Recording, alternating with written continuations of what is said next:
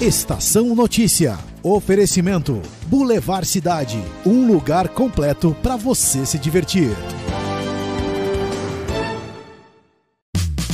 Venha para o Shopping Boulevard Cidade. Shopping Boulevard Cidade. Fácil acesso e localização privilegiada. No coração de Botucatu. Um centro comercial com estacionamento coberto e gratuito. Praça de alimentação e espaço kids. Shopping Boulevard Cidade. Ampla e moderna academia. Três salas de cinema com todo o conforto e os melhores filmes em cartaz. Venha para o Shopping Boulevard Cidade. Um lugar completo para você se divertir. Na correria o dia todo, é hora de dar uma pausa e ficar bem informado com as notícias mais importantes de Botucatu e região. No ar, Estação Notícia.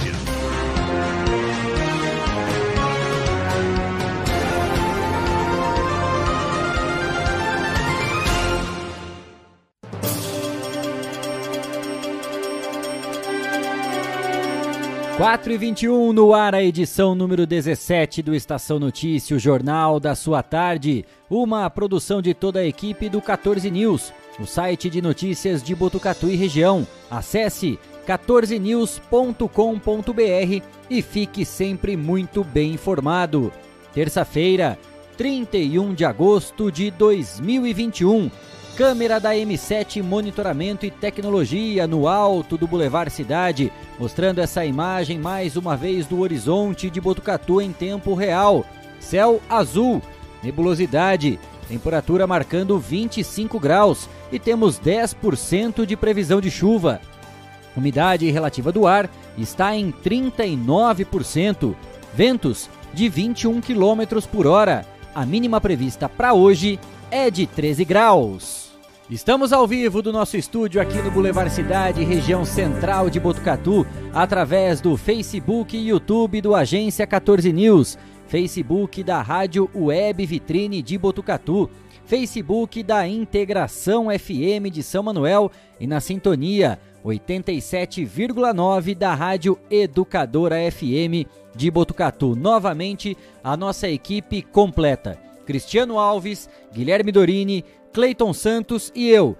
Vamos juntos, levando as informações, os fatos e principais destaques de Botucatu e toda a nossa região. Participe do Estação Notícia com a gente. Mande a sua mensagem através do nosso WhatsApp 99163 0000 99163 0000 e 23 na cidade de Botucatu. Confira agora no Estação Notícia os destaques de hoje. Estação Notícia, o jornal da sua tarde. Novos casos da variante Delta da Covid-19 são confirmados em Botucatu. A prefeitura divulga que total de pessoas diagnosticadas chega a 14 na cidade. Com esses números, a Secretaria Municipal de Saúde recomenda que a população continue com as medidas de segurança para evitar o contágio e transmissão da doença. Liga do Bem recebe denúncia e confirma caso de maus tratos a uma cachorrinha encontrada em um imóvel perto do Fórum de Botucatu. O animal foi resgatado com muitos ferimentos e problemas de saúde. Gilberto Galdino, do grupo Reage, é o nosso entrevistado de hoje. Ele fala sobre ações de prevenção e combate às drogas na cidade.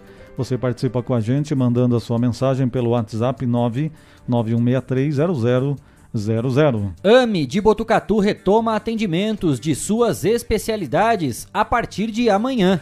Desde o final do mês de março, através de uma decisão do governo do estado, o ambulatório vinha exclusivamente atendendo pacientes em tratamento contra a Covid-19. Nos destaques policiais, três pessoas foram presas por envolvimento aos ataques contra agências bancárias em Araçatuba. No esporte, Brasil avança a marca histórica de 100 medalhas de ouro conquistadas nas Paralimpíadas. Esses e outros destaques, agora, no Estação Notícia. Estação Notícia. Atenção à rede aí, estou indivíduo aqui, quer ser? Destaques policiais. Destaques policiais. 4 e 24, abrindo o bloco da polícia aqui no Estação Notícia. Atualizando números sobre o ataque de uma quadrilha ontem de madrugada em Araçatuba.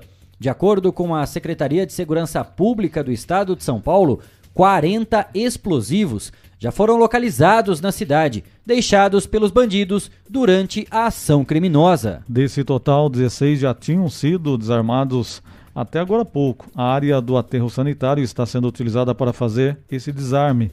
É um total, é um local mais afastado, sem risco para as pessoas. A polícia continua vasculhando diversos pontos, principalmente da região central, em busca de mais explosivos.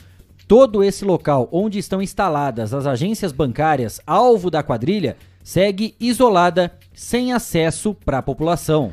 Como ainda há risco de haver novos explosivos e a polícia segue procurando os assaltantes, as aulas foram suspensas na manhã de hoje. E a polícia confirmou que três pessoas foram presas, suspeitas de envolvimento no crime. Um homem e uma mulher confessaram fazer a função de olheiros da quadrilha. O terceiro membro da quadrilha foi preso na região de Campinas ontem à noite. A polícia investiga ainda a possível participação no crime de um homem que deu entrada em busca de atendimento no hospital de Piracicaba. De acordo com informações, ele apresenta ferimentos de armamento pesado. Os nomes dessas pessoas não foram revelados. 4 e 26, o assunto volta a ser queimadas aqui no Estação Notícia. Ontem, quase no final do jornal, trouxemos a informação de um incêndio no distrito de Rubião Júnior, aqui em Botucatu.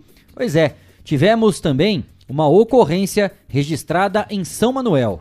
A equipe da Brigada de Incêndio da Diretoria de Gestão e Serviços foi acionada pela população no Residencial Inocente para conter as chamas. As chamas se aproximaram das casas do bairro. Para você que nos acompanha pelas redes sociais, na tela, aí para você acompanhar as imagens do combate a um incêndio. O fogo se espalhou no corte da FEPASA, ao lado da rua Frei Tito de Alencar. Felizmente, graças ao trabalho rápido e eficiente da Brigada de São Manuel, o incêndio foi controlado. 4 e 27 e hoje pela manhã, o Corpo de Bombeiros de Botucatu foi acionado para uma ocorrência de um caminhão que pegou fogo na região de Areiópolis. Segundo informações do Corpo de Bombeiros, uma equipe foi ao local com um caminhão e fez o combate às chamas. Também atuou na ocorrência a concessionária Rodovias do Tietê. O fogo foi na cabine do veículo que acabou em seguida aí controlado. Não houve feridos. As causas do incêndio não foram descobertas ainda. Oh, a imagem que assusta, né? Tá aí na tela para você também que nos acompanha pelas redes sociais fumaceiro que virou e a cabine foi completamente tomada pelas chamas, hein, Cristiano? É ali próximo, foi é, bem próximo atrás da cabine, mas também atingindo a cabine. E logicamente começou um desespero ali, né, do, do, do condutor. Acabou se fazendo ali um combate. Os bombeiros acabaram indo ao local e fazendo o controle. Os bombeiros de Botucatu que foram até esse local aí, próximo a Ariópolis, né? Tivemos ali essa ocorrência portanto, hoje pela manhã. 4 e 28, voltamos a falar de São Manuel, porque a unidade de saúde Madre Cirema do Carmo Correia, localizada na Vila São Geraldo, foi invadida e teve diversos itens furtados. Nós temos imagens das portas do posto de saúde que foram arrombadas pelo ladrãozinho aí, ó. É, foram levados então um botijão de gás, latas de leite nã, pó de café e produtos de higiene. Além do crime, o suspeito também causou prejuízos pelos danos materiais, com os arrombamentos em duas portas, inclusive quebrando os vidros de uma delas. Também na tela para você que nos acompanha aí nas redes sociais do 14 News, da Rádio Web Vitrine, da Integração FM de São Manuel, as imagens do que esse imbecil fez lá em São Manuel. Ó. As portas arrombadas, vidros quebrados e o pior de tudo, né, Cristiano Alves? Porque esse cidadão aí não sabe as consequências, né? O, arromba, o arrombamento que ele provocou ainda causa prejuízos, transtornos para o atendimento, porque o posto de saúde vai precisar ser consertado, né? Vai precisar ser reformado. Alguém vai ter que entrar lá para trabalhar e, e trocar as portas. E isso é prejuízo no atendimento da população. Está prejudicando os próprios vizinhos, né? Porque certamente é alguém ali do bairro que invadiu esse posto de saúde. E só um detalhe, né? A polícia vai te pegar, cara. A polícia já vai atrás de você, não vai demorar muito não. Já vai te identificar E poderia ser ele o responsável pelo conserto, né? Mas duvido que vai pagar. Aí, com certeza vai trocar as latas de leite Nã por outro pó, né? Certamente vai trocar por outro pó aí. É isso aí, imagem de São Manuel. 4 e meia. Ainda nesse bloco policial, vamos falar agora sobre um caso de maus tratos aqui em Botucatu. Essa informação chegou para nossa equipe aqui do 14 News e do Estação Notícia. Uma cachorrinha chamada Melissa foi resgatada com muitos ferimentos por maus tratos e falta de cuidados. A ação foi feita por voluntários da Liga do Bem que receberam a denúncia. A tutora, de acordo com informações, tem problemas mentais. A partir daí começou uma luta para salvar a cachorrinha. O imóvel com a denúncia fica perto do fórum aqui de Botucatu. A pessoa que ligou enviou um vídeo dizendo que viu a cachorra que parecia um trapo, tão machucada que estava a cachorrinha agora aí, ó, após ainda o atendimento que ela tá assim, hein? Essa é a Melissa, depois de ser socorrida, né? Imagine o estado que ela estava quando foi encontrada, né? De acordo com informações, a Melissa tem um tumor mamário, tumor na vulva e na boca. Ela está cega dos dois olhos por ulceração. Tem problema de fígado, problema no coração e um problema de pele. A vereadora Érica, que é representante da Liga do Bem e defende a causa animal aqui na cidade, ela gravou um vídeo aqui pro Estação Notícia falando a respeito desse caso. Vamos conferir. Boa tarde. Tô passando hoje aqui para falar do caso da Melissa, que eu recebi uma denúncia, aí acionei os meios competentes, foram até o local e fizeram o recolhimento dessa cachorrinha que estava numa condição muito ruim. É, no vídeo até não dava para ver todos os problemas que a Melissa tinha, mas ela tinha muito mais problemas do que a gente imaginava vendo o vídeo. Né, que infelizmente assim, de uma tristeza muito grande, era um animal com tutor que não tinha nenhum cuidado. Então hoje a gente está passando para falar, além de falar da Melissa, falar desses casos, dos animais que estão atrás dos muros, que uh, a gente não vê, né? E que sofrem, sofrem calados, porque animais não têm como pedir ajuda.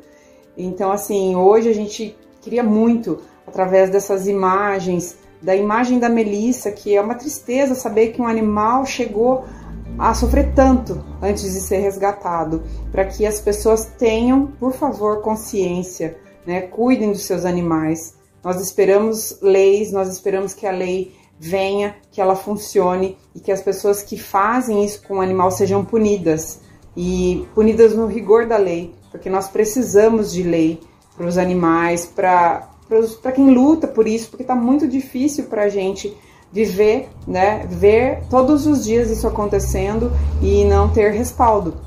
Então, assim, a gente vai, resgata, salva a vida do animal, porque essa é a nossa prioridade. A nossa prioridade não é punir pessoas, porque para isso existe a lei, né? Mas a, a, prioridade, tanto da Liga do Bem como de outros protetores, é salvar vidas.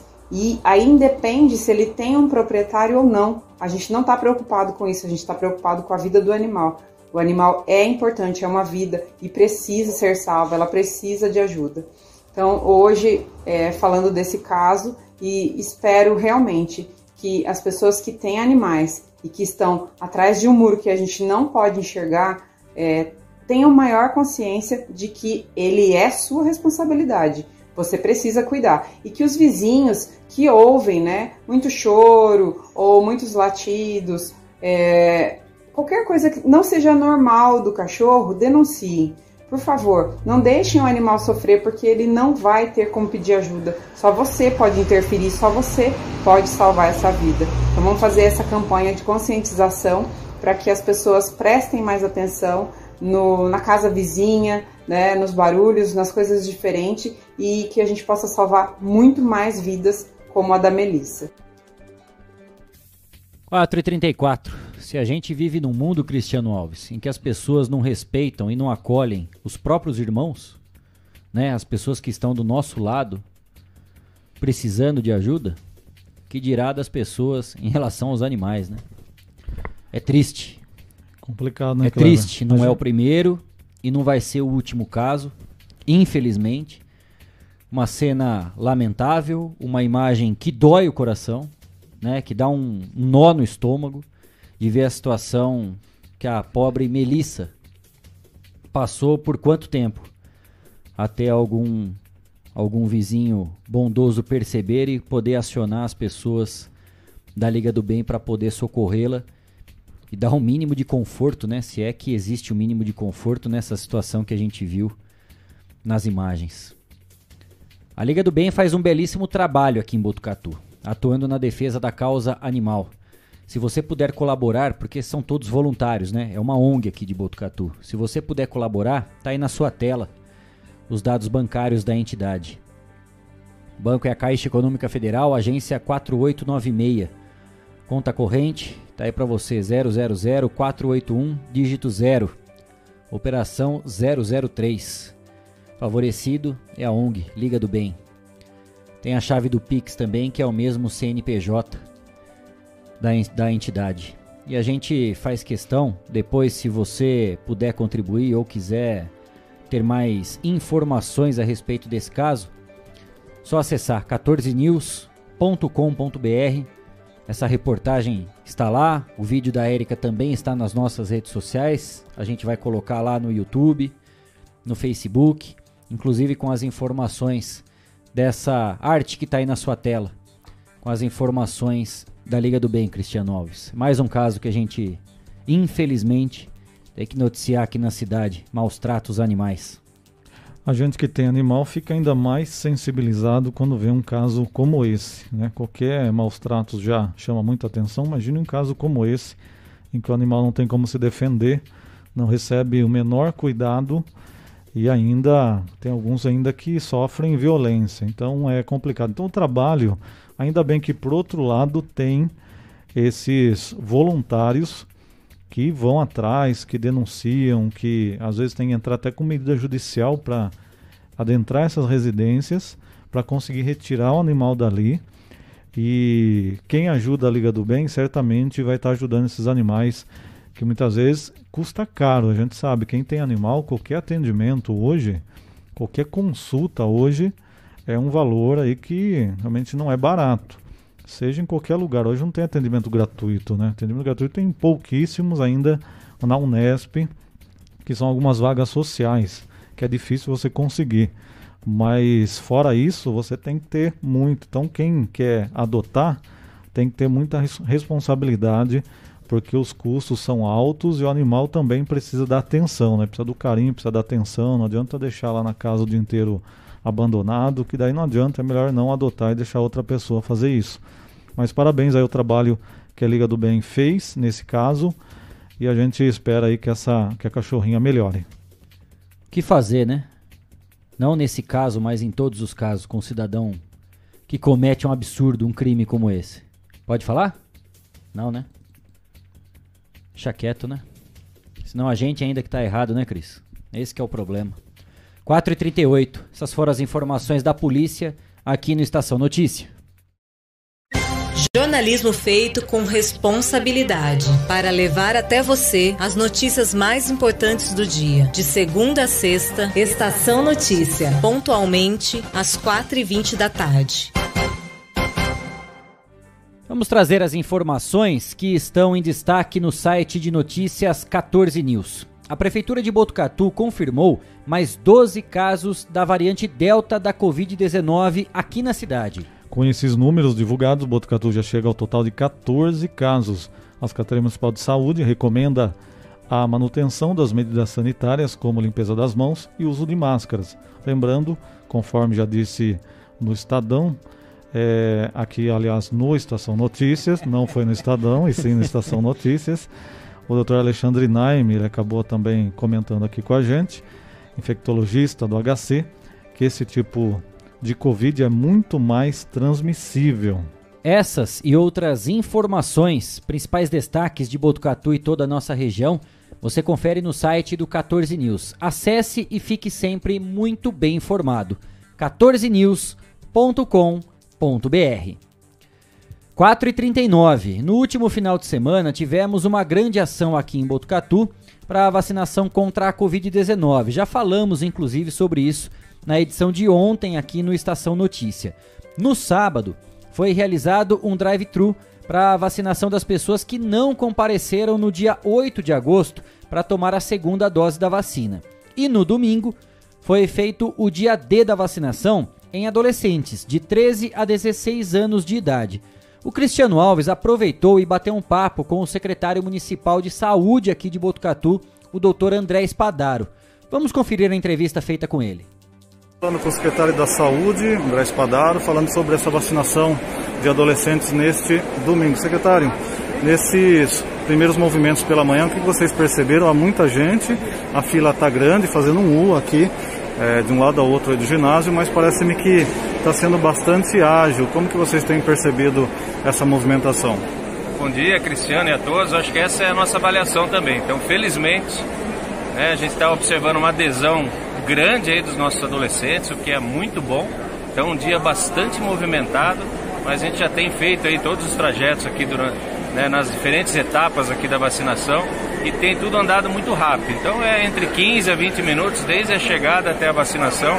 Acho que é um tempo bastante bom e já temos um balanço parcial já de em torno de 600 doses realizadas agora até as 10 horas da manhã. Então temos a expectativa aí, estamos preparados hoje para vacinar até 4 mil adolescentes.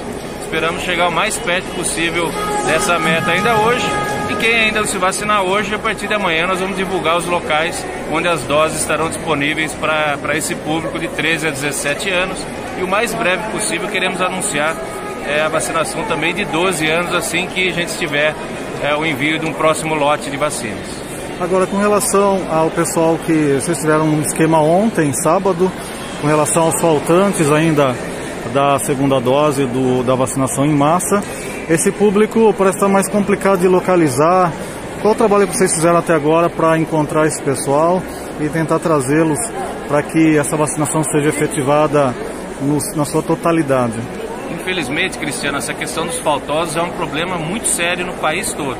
Então, aqui em Botucatu nós temos ainda, né, nós temos divulgado em torno de 3 mil pessoas que são faltosos, que tomaram a primeira dose da AstraZeneca e não tomaram a segunda, Hoje ainda vi uma matéria do governo do estado de São Paulo que dá conta no estado de São Paulo apenas de 1 milhão 270 mil faltosos de segunda dose e no país esse número chega a 7 milhões de pessoas. Então esse é um problema muito sério, principalmente nesse momento em que a cepa delta se dissemina pelo país, já está presente aqui em Botucatu, no estado de São Paulo, possivelmente pode se tornar a cepa dominante nas próximas semanas ou meses e a gente sabe que a eficácia de uma dose só é muito baixa contra a cepa variante Delta. Então é fundamental que essas pessoas procurem as unidades de saúde. Nós estamos procurando dar todas as oportunidades possíveis para que essas pessoas tomem a segunda dose. Mas vamos adotar outras estratégias, vamos casa a casa se for necessário e ainda vamos tentar novas ações e novas estratégias para reduzir esse número de faltosos ao máximo possível.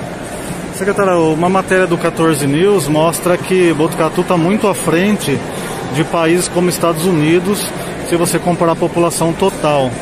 É, quer dizer que Botucatu com a segunda dose não há comparativo com qualquer lugar.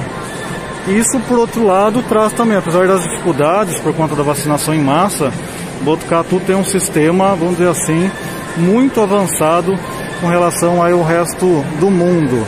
Como vocês têm avaliado esses números mais recentes?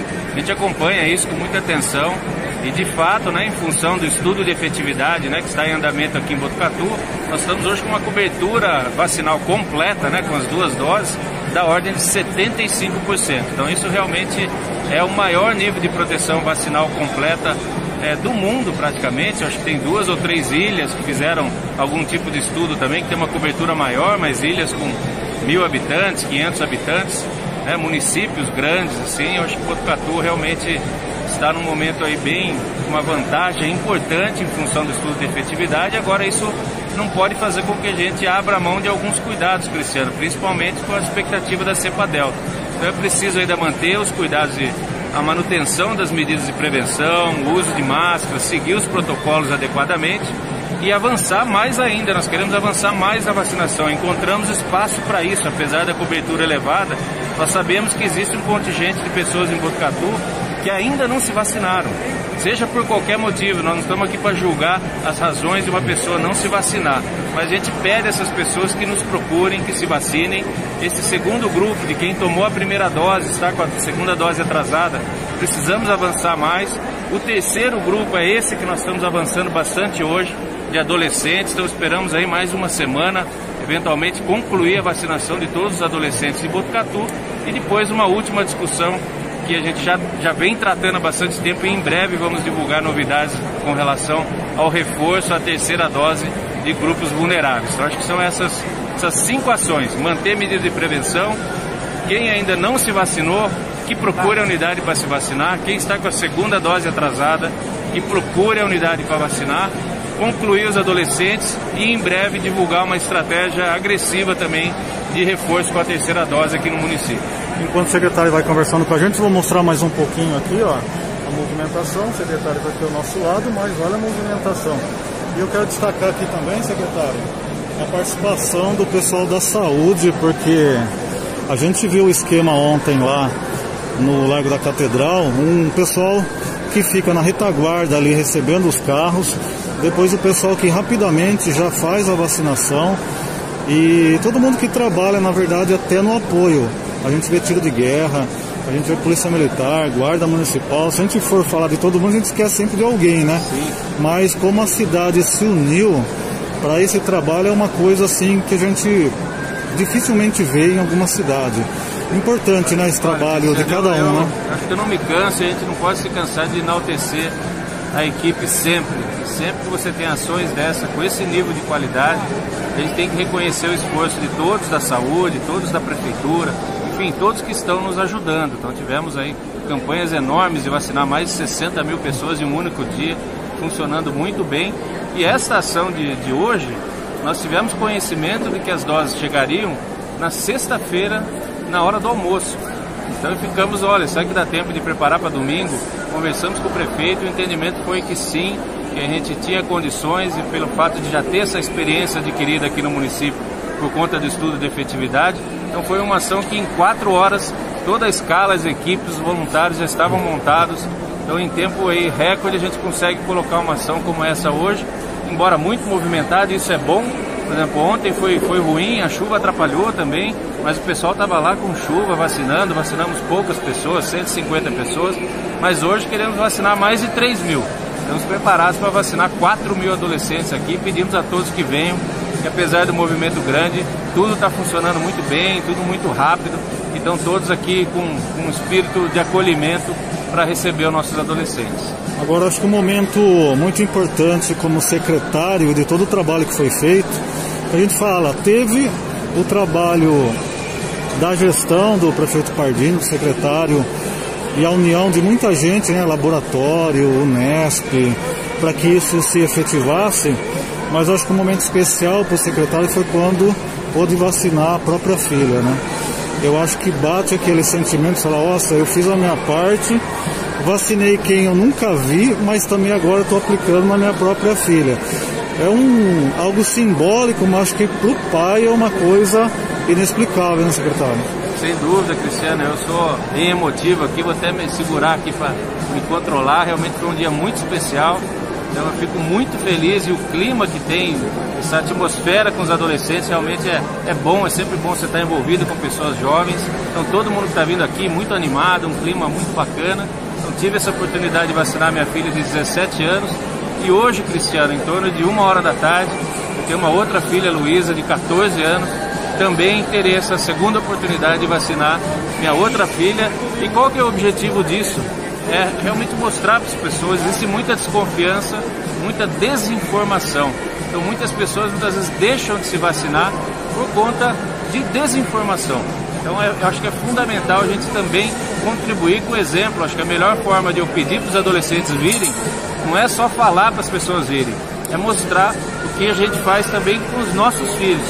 Então muitas pessoas às vezes se espelham nisso e falam, olha, se o secretário, que é médico, está vacinando as filhas, eu também vou levar minha filha para aquela pessoa que tem dúvida e de repente a gente consegue atingir o maior nível possível de cobertura também para os adolescentes, também fazendo um gesto aí como esse. Os adolescentes estão dando um show pra gente, assim, os adolescentes dão, ensinam pra gente né, a importância da vida, né? Qual que foi a primeira palavra que sua filha falou depois da vacinação? O que, que ela falou? Qual foi o comentário dela? A mais velha? Quando ela foi vacinada aí, a primeira, acho que foi a primeira, né, que recebeu a vacina, qual foi o comentário dela? A segunda ainda não recebeu, a né? segunda, A segunda, sim, a primeira ela foi tranquila, a minha segunda é mais nova, ela é um pouco mais medrosa com agulha, eu confesso. Ela está um pouquinho mais ansiosa, mas está animada também. Já daqui a pouquinho ela estará aqui e todas elas aí já estavam nessa expectativa para poder receber a vacina já há bastante tempo. E a gente fez questão de, de aguardar naturalmente o curso da vacinação aqui para que chegasse a vez delas. Estamos muito felizes que agora já chegou.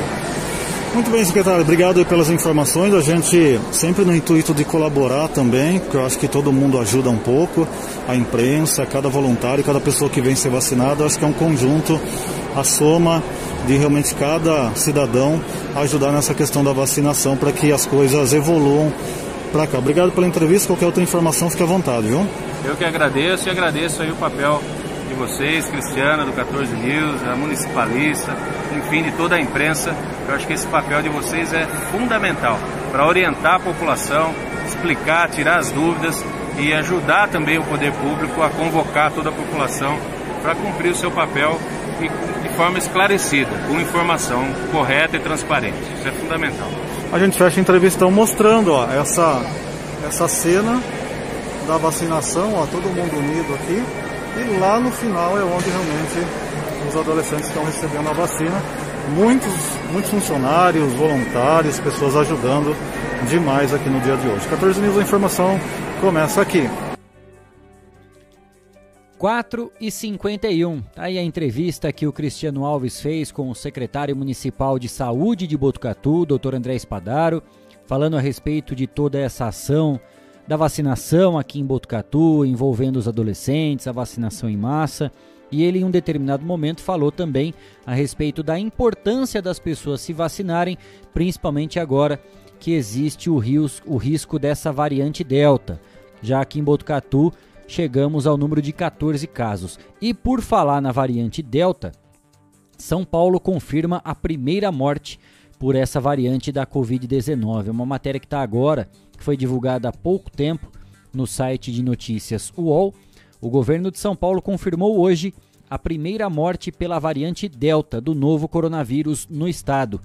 A, segundo a nota da Secretaria de Saúde de São Paulo, a morte foi reportada pelo município de Piracicaba, aqui no nosso interior, hein?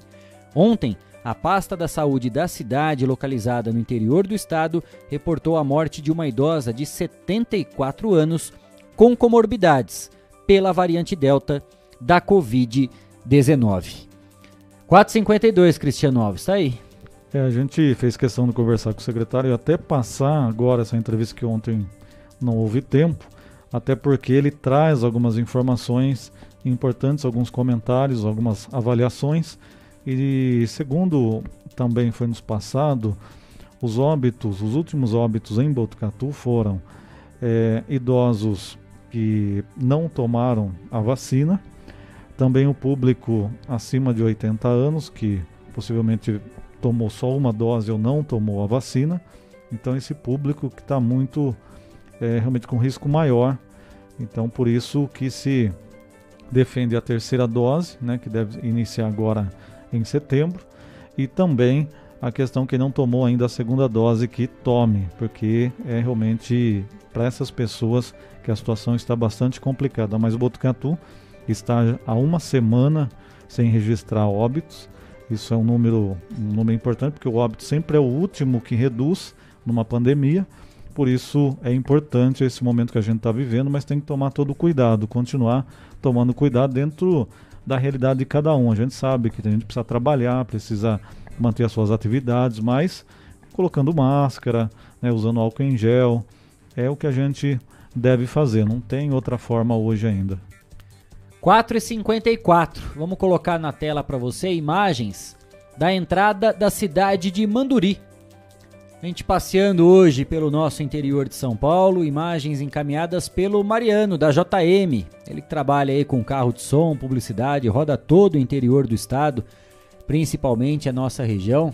fez essa linda imagem, né, Cristiano, da entrada aí, o portal de entrada da cidade de Manduri, que fica aqui pertinho da gente, na região sudoeste do estado de São Paulo, com a imagem do Cristo abençoando todo mundo que chega e sai da cidade. Belíssima imagem, obrigado ao Mariano que nos mandou essa foto agora há pouco.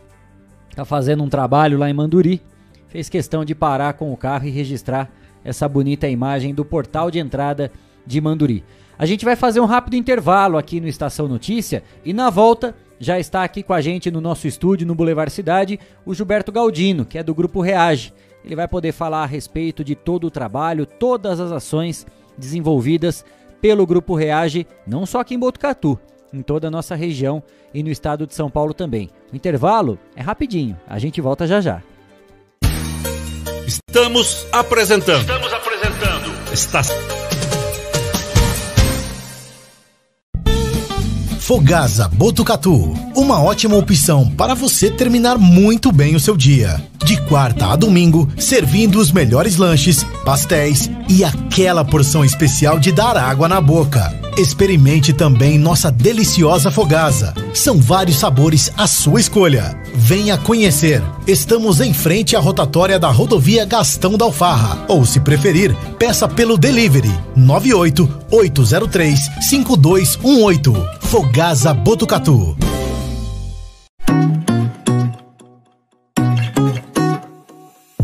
Só nas telas da usina multimídia você leva a sua marca para mais de 40 mil pessoas por dia. Isso mesmo, são mais de 25 TVs espalhadas em diferentes pontos de Botucatu e São Manuel. Pontos com um grande fluxo de pessoas onde a sua propaganda é vista, longe da correria e do estresse. E claro, com a atenção máxima que ela merece. Academias, clubes, salões de beleza elevadores, restaurantes e muito mais. Usina Multimídia, a maior rede de TVs indoor do Centro-Oeste Paulista. Anuncie!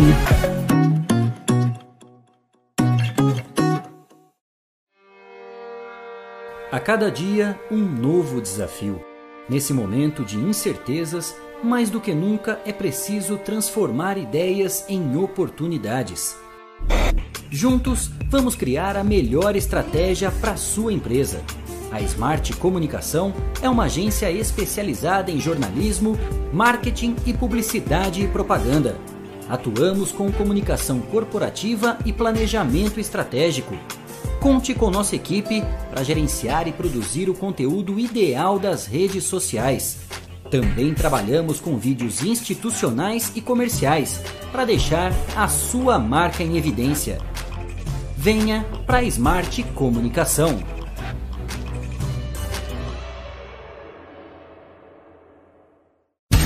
Voltamos a apresentar Estação Notícia, o jornal da sua tarde.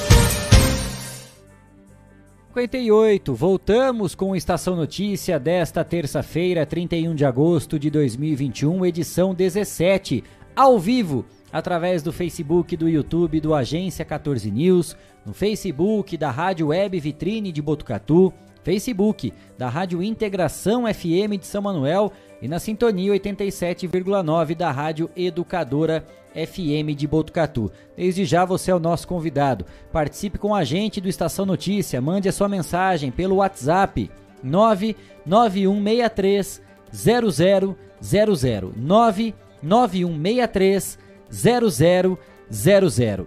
Vamos de informação. Olhem que bacana essa notícia. Os agentes da Patrulha Escolar da Guarda Civil Municipal de Botucatu, Jaime e Nóbrega, estiveram no segundo curso de formação de agentes multiplicadores no combate preventivo às drogas, o GEPAD, oferecido pela Guarda Municipal na cidade de Embu das Artes. O GEPAD executa projetos, ministra cursos e palestras, além de buscar constantemente aperfeiçoamento junto aos órgãos municipais, estaduais e federais. Os agentes de prevenção estão em permanente aprimoramento por meio da formação continuada e em concordância com a política nacional antidrogas. Os principais temas abordados são drogas, dependência, fatores de risco e de proteção, codependência, como auxiliar um dependente, tipos e modelos de prevenção e como desenvolver um projeto de prevenção. O GEPAD forma agentes multiplicadores e oferece orientação técnica para usuários e familiares sobre os locais de tratamento e internação necessária aos dependentes. O trabalho é realizado em instituições de ensino municipal, estadual e privada, ONGs, também instituições religiosas, centros comunitários, unidades de saúde, órgãos municipais, estadual e federal, empresas e demais segmentos da sociedade. Pontualmente 5 da tarde, acabamos de falar, né, sobre essas ações, questão de prevenção às drogas. E para continuar nesse assunto, né, e falando sobre outras questões que envolvem um tema tão importante de grande relevância como esse, não só para Botucatu, mas para todas as cidades da nossa região, a gente está recebendo aqui no estúdio do Estação Notícia o Gilberto Galdino, do Grupo Reage, que vai poder falar para a gente o que é o Grupo Reage, como ele foi criado, né, de onde surgiu, de onde partiu a ideia de criar uma entidade como essa e principalmente para poder destacar e divulgar todas as ações que são realizadas pelo Grupo Reage. E não só aqui em Botucatu, na nossa região e também no estado de São Paulo. Gilberto Galdino, boa tarde, obrigado por ter aceito o nosso convite. Bem-vindo à Estação Notícia, tudo bem? Tudo bem, eu agradeço. Kleber, agradeço Cristiano, né? Cleito e Guilherme, obrigado por tudo. É, as portas abertas para um tema muito sensível, agradeço muito, né? né todos que têm assim, essa compreensão. É, ficou muito bacana esse local aqui, né? Muito bem arejado, muito gostoso, aberto aqui assim com esses vidros transparentes. Eu amei. eu sou, eu gosto de observar. Mas agradeço o convite mesmo do coração. Na semana passada, né, Cristiano Alves, a gente teve a alegria de receber aqui no estúdio o Marcos Cação, né, policial civil aposentado, fundador da ONG A Virada, contou aqui para vocês, para todos nós, a história de vida dele no momento em que ele recebeu uma luz, né, contou tudo aqui, o que ele passou, viveu, até chegar na fundação, na criação da ONG A Virada, que vai realmente ajudar a estender a mão para dependentes químicos, não só de Botucatu, de toda a região. O Gilberto tem um trabalho muito bonito também, não só aqui na cidade, mas já, já falei, né, em toda a região, e vai poder falar para a gente a respeito desse trabalho. A gente acabou de falar aqui, de destacar essa notícia, né, do Jaime, do Nóbrega, guardas civis municipais aqui de Botucatu que participaram desse, desse curso, né, dessa capacitação. Como é que o grupo Reage foi criado? Porque o nome já é de impacto, né? É. Reage. Eu sei que é uma sigla que tem um, um significado, mas o simples fato, né, dessa desse chamarisco, ele já traz uma força muito grande que vai ao encontro exatamente daquilo que vocês fazem no dia a dia, né, Gilberto? Exatamente. A Reage, ela iniciou em Curitiba. Nós trabalhávamos é, como... Tipo, nós éramos voluntários é, na igreja Batista, primeira igreja Batista uhum. Curitiba, e nós levávamos sopa para mais de 200 moradores, pessoas em situação de rua uhum. é, em Curitiba todas as terças-feiras. A gente percebeu que toda semana tinha um grupo religioso ou alguma entidade que levava sopa para eles também na, na praça, debaixo do frio, chuva, né? Curitiba tem esse perfil de tempo. E a gente pensou, puxa vida, a gente poderíamos é, conversar com o poder público para se criar um local onde eles possam estar tá sentando com dignidade e tudo mais. Aí começamos a nos reunir com o poder público e todas as entidades, né? E conseguimos uma casa de passagem, onde lá eles tomam seu banho, comem sua comida e a parte da tarde tem atividades para eles, para eles não ficar ociosos na rua. Conseguimos esse, esse local e, e, essa casa meio que ficou referência para os demais lugares de Curitiba, né? Então se criou mais.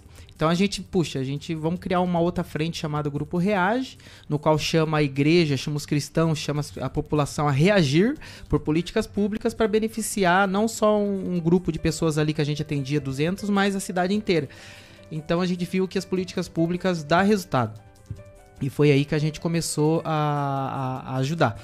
A gente começou a internar eles também, as pessoas em situação de rua, então é, a gente pegou uma frente, um viés, né? Eu fui particularmente para um, um caminho mais. É, é, mais sectário deles, por exemplo, eu participei de outros projetos com para políticas públicas para pessoas em situação de rua.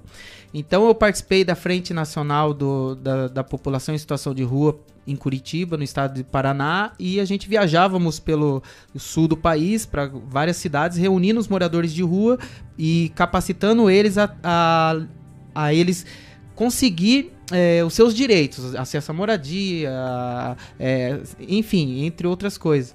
E anualmente nós nos encontrávamos em Brasília para conversar com o presidente para viabilizar uma política nacional.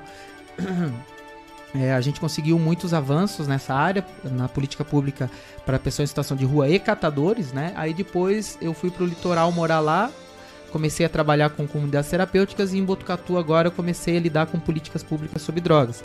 É, como eu morei em cidade grande, Curitiba, capital do Paraná, lá a política é, é bem avançada, né? Lá é o que a gente está tentando criar aqui, lá tem mais de 20 anos. Então é, é, é, a gente entra é como um amigo meu falou, Gilberto, você reúne os pastores, reúne os secretários, você fala isso, isso, isso, aquilo, do Estado, do não sei o que, com o governo federal, você assusta, galera.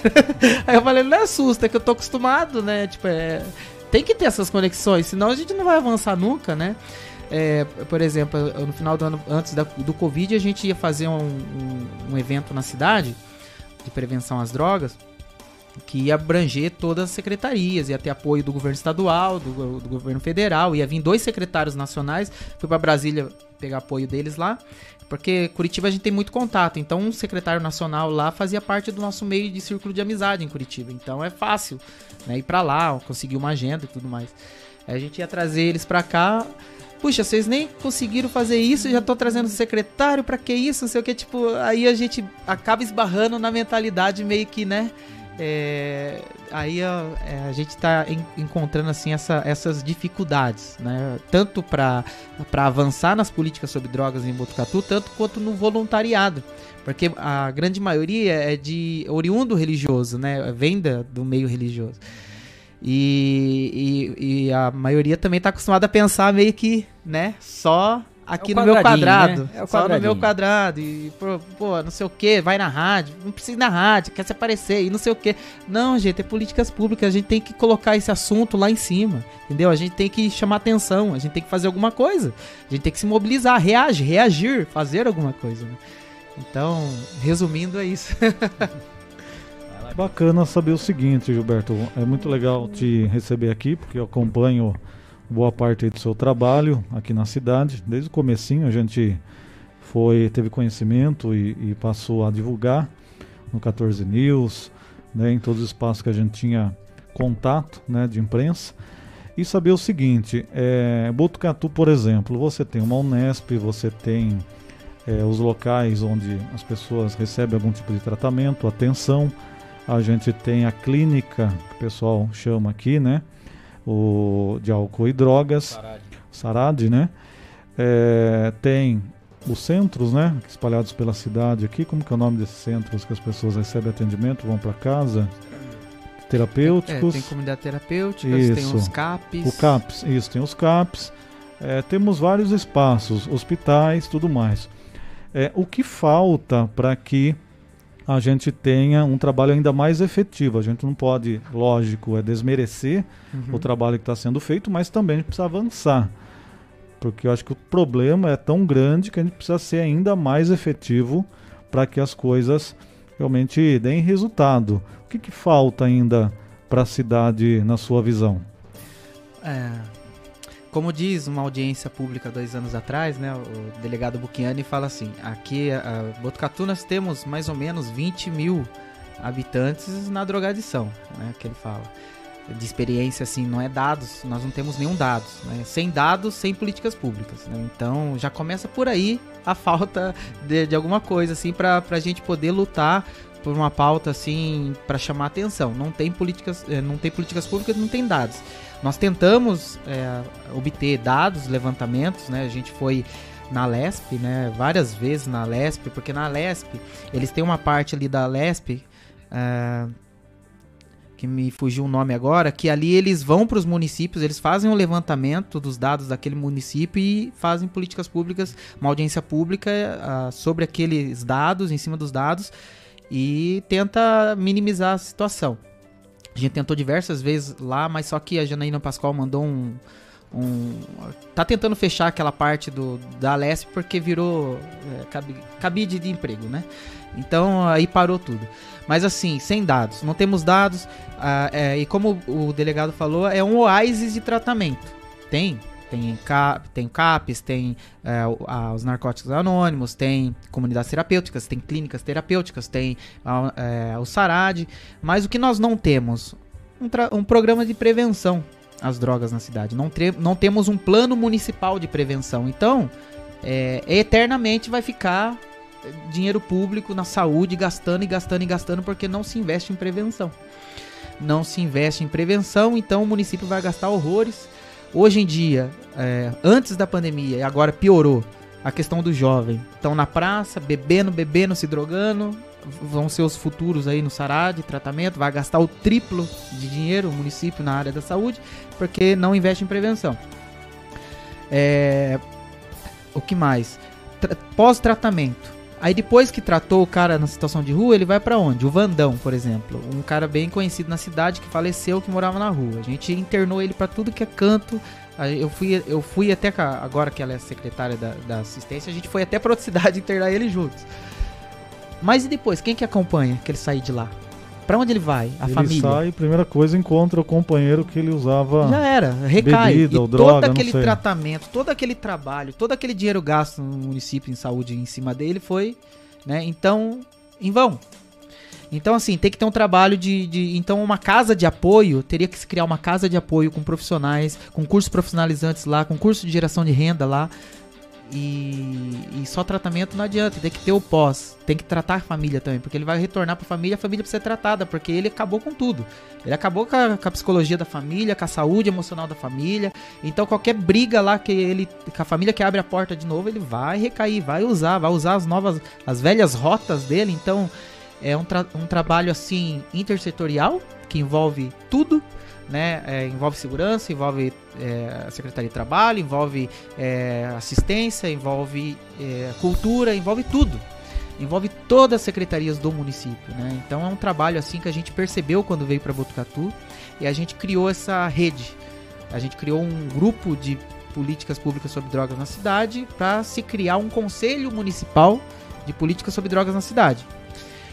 É, no início veio muitas secretarias participar, porque o assunto é, é relevante, é importante, é difícil o tema, mas depois com o tempo, algumas pessoas que participavam tinham umas ideologias é, diferentes, mas que atrasavam um pouco as discussões. Então estamos dois anos, indo para três anos de diálogo desse conselho né, com a prefeitura e graças... só para criar o conselho. Só para criar o conselho, porque é, é, envolve muita gente, envolve muita gente. Não é é o adolescente, é criança, estatuto, é, estatuto não, é envolve as secretarias, todas as secretarias, né?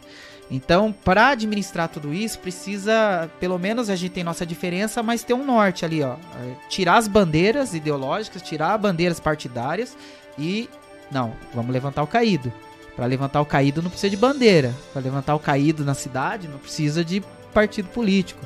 Para levantar o caído da cidade não precisa ter ser é, esquerda ou direita. O cara tá caído na rua, vamos ajudar. Então a gente conseguiu isso daí, é graças a Deus. E agora é, só falta, se eu não me engano, agora semana passada eu me atualizei.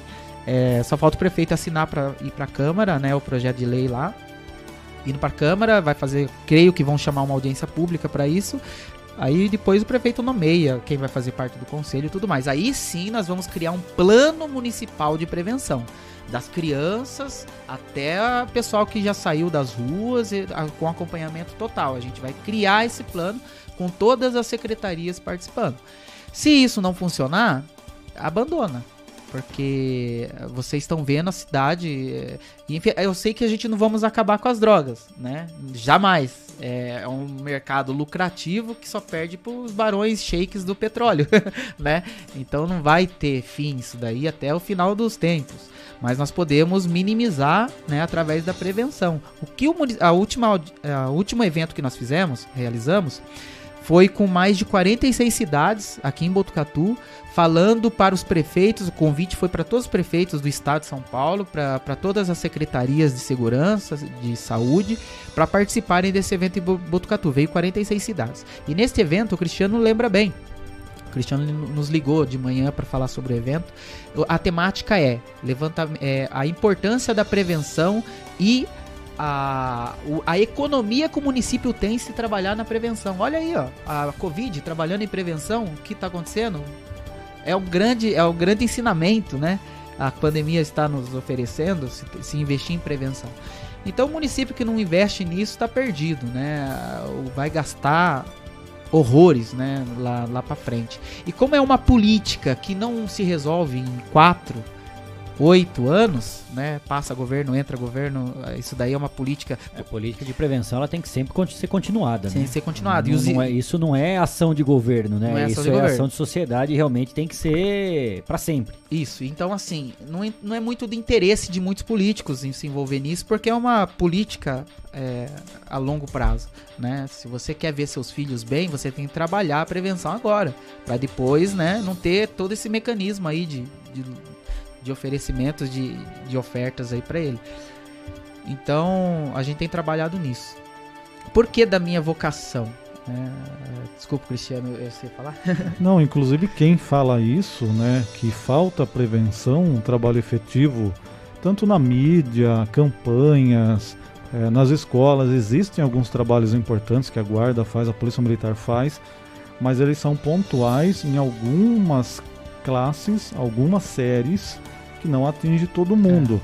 É. E o Dr. Paulo Buchiani, que tem vasta experiência, ele traz uma estimativa de usuários por conta da experiência que ele tem no dia a dia. Não é um número científico, mas pela experiência dele, ele traz esse número. Mas ele fala: olha, todo o tempo que eu estou no combate às drogas, o que eu percebo é que falta um trabalho efetivo de prevenção. Então a polícia vai lá, prende, e aí aquilo vira um problema porque aquele traficante era usuário, ele também já vendeu para um monte de usuário, aquele traficante sai e vem outro no lugar, e assim a coisa vai se estendendo. Então é uma coisa que ele fala também, só para não perder o fio, agora então, pode é, pegar o fluxo. Nós, é, para deixar bem claro para a população que está nos assistindo, nós trabalhamos com prevenção, né? Questão de drogas, traficantes é a polícia, né? Nós não, não, não nos envolvemos porque é, quando se lembra, Cristiano, uma vez que eu voltei de São Paulo numa reunião com o Dória lá e, e eu falei, ah, Botucatu também tem suas vídeos Cracolândia, você lembra? Lembro, deu uma. aí me ligou delegado, me ligou secretário, me ligou isso e aquilo. Aí, tipo, aí o pessoal não entende. A gente não trabalha com questão de bandido, tráfico, nada. O nosso negócio é prevenção para as crianças e adolescentes aí sim nós entramos, né? É uma rede cristã que tem como objetivo assim de dizer para a sociedade e para a igreja, olha, nós cremos em Jesus Cristo, né? Não temos, é, não levantamos bandeira e queremos fazer algo diferente na sociedade. Nós queremos avançar. Então a gente leva hip hop, break, teatro, dança para as comunidades. É, nós falamos de, de, políticas públicas, né, na, na audiências públicas, é, reuniões com secretários. É, a gente conecta o, o, a política do estado, do, do governo federal para tentar cap, captar recursos e projetos novos e tudo mais. Então, é, a gente, gente para ter um trabalho efetivo em Botucatu, teria que ter aqui o quê? Respondendo a sua pergunta agora objetivamente. É, se criar um conselho municipal, se criar uma secretaria municipal de prevenção às drogas, porque Botucatu tem 150 mil habitantes, trabalhos paliativos, a guarda municipal, é, Proerd, é, Grupo Reage, comunidades terapêuticas. Não, é, já é o pessoal já que já tá no fim da linha, eles estão cuidando dessa galera, mas de prevenção. Só isso, só esses três grupos para 150 mil pessoas, não dá. Tem que ter algo partido do executivo. E se não tiver algo do partido do executivo, a sociedade civil tá cansando. A gente cansa, a gente quer, a gente viu, a gente mostrou que é possível fazer. Ah, todo mês de junho a gente faz um mês de cuidado e prevenção às drogas, um mês de atividades em todas as secretarias com participação de tudo, de todo mundo. Então a gente mostrou que é possível. Agora faz. Então assim, é, e não estão fazendo, e a gente voltou. Então não é meu trabalho fazer isso, é do governo. né? É do município. Eu faço para demonstrar que é possível para poder. Não, agora eu vou ver outra coisa e vou fazer. Mas ainda nesses quatro anos caminhando, não se criou uma, uma assessoria ou uma secretaria municipal de Botucatu criar um, um, um departamento lá dentro para lidar com esse assunto, entendeu? Porque vocês são noticiam adolescentes cada vez mais presos por causa de droga, cada vez mais. E Todo vai, dia. E vai piorar. Não vamos ser, não vamos ser hipócritas e falsos. Vai piorar. A pandemia piorou tudo. Qual que é o plano para lidar com essa piora que teve na cidade? A gente vai fazer um trabalho no Cachoeirinha agora. Cachoeirinha. Um e dois, três e quatro. Conheci o pessoal de lá, fui lá conversar com, com eles, né, para fazer os eventos lá. E não só lá, piorou em tudo. Violência contra a mulher, é, abuso sexual infantil. É, no início, antes da pandemia, teve uma audiência pública que me convidaram, acho que a pastoral de rua, e a, a, a Se- Secretaria de Segurança divulgou alguns dados, não tinha nem três meses, dois meses do, início do ano, dos dados de abuso infantil. Já era horroroso os dados. Imagina agora na pandemia. Então, assim, a sociedade civil, igreja, pessoas que são profissionais, profissionais assim, que querem usar, além do seu tempo de serviço, ser voluntário. É, a gente precisa de todos eles agora. De todos eles. O suicídio, então, nem pode ser noticiado, né? É, por, por lei.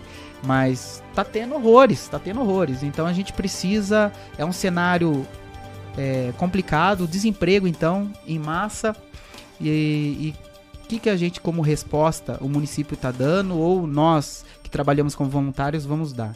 Né? Então, essa questão das drogas, eu acredito que só pode ser resolvida, entre aspas, né, resolvidas, é, criando uma secretaria municipal, um conselho municipal ou uma assessoria, alguém lá na prefeitura, alguém no legislativo, dois, ou no judiciário responsável por essa temática para trabalhar a rede intersetorial na cidade. É, o Gilberto falou a respeito dessa ação que vai ser feita no Cachoeirinha, né? A gente já vai falar um pouco mais sobre esse tema. Agora são 5h22. A gente vai fazer uma rápida parada aqui no Estação Notícia, já vai voltar para dar sequência à entrevista com o Gilberto Galdino aqui do Grupo Reage. Antes da gente ir pro intervalo, vou falar pro Guilherme para a gente dar aquela passeada pelas nossas redes sociais e dar um alô, saudar aqui quem está nos acompanhando na edição 17 do Estação Notícia desta terça-feira, 31 de agosto de 2021. Guilherme Dorini. Vamos lá, Kleber. Primeiramente, boa tarde. Boa tarde, Cristiano. Boa tarde, Gilberto. Seja bem-vindo aqui. Boa tarde, Cleiton. Estamos aqui no YouTube. E no YouTube, a Márcia Ribeiro dá uma boa tarde para todo mundo. O Davi Miller aqui sempre presente também com a gente, mandando uma boa tarde, pessoal.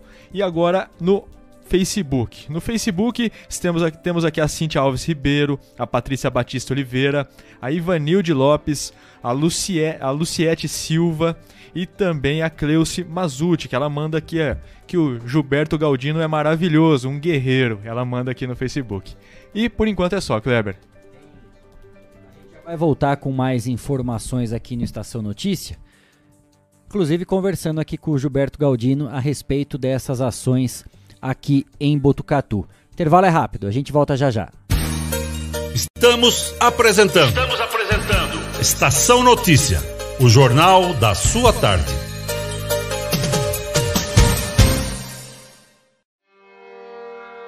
A cada dia, um novo desafio. Nesse momento de incertezas, mais do que nunca é preciso transformar ideias em oportunidades. Juntos, vamos criar a melhor estratégia para sua empresa. A Smart Comunicação é uma agência especializada em jornalismo, marketing e publicidade e propaganda. Atuamos com comunicação corporativa e planejamento estratégico. Conte com nossa equipe para gerenciar e produzir o conteúdo ideal das redes sociais. Também trabalhamos com vídeos institucionais e comerciais para deixar a sua marca em evidência. Venha para a Smart Comunicação.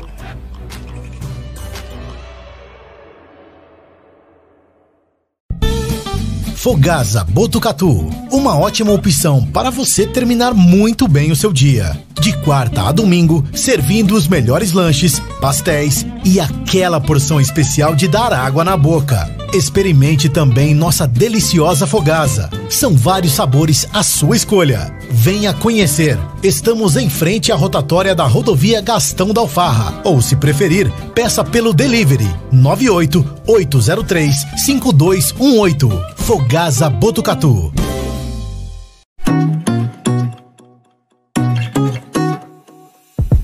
Nas telas da usina multimídia você leva a sua marca para mais de 40 mil pessoas por dia. Isso mesmo, são mais de 25 TVs espalhadas em diferentes pontos de Botucatu e São Manuel. Pontos com um grande fluxo de pessoas, onde a sua propaganda é vista longe da correria e do estresse. E claro, com a atenção máxima que ela merece.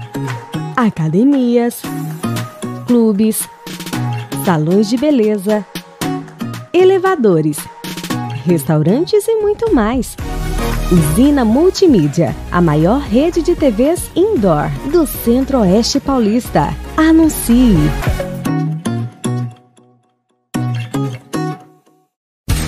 Voltamos a apresentar Estação Notícia, o jornal da sua tarde.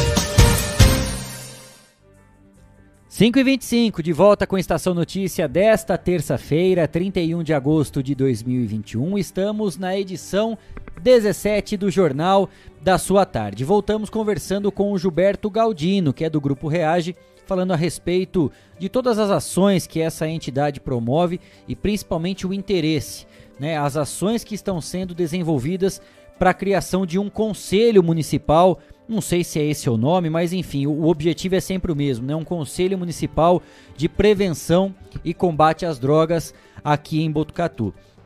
Quando você fala que esse assunto ele já se prolonga por três anos, o, o Gilberto, isso me, me, tira um pouco da, do sono, vamos falar assim, né? Me deixa com uma pulga atrás da orelha.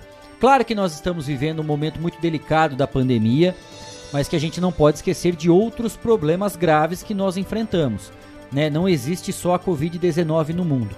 E há um bom tempo, o problema das drogas é grave não só em Botucatu, em diversas cidades, para não falar no mundo todo. Quando você fala que já são quase três anos, entre aspas, arrastando esse assunto para a criação de um conselho, eu consigo enxergar é, duas vertentes.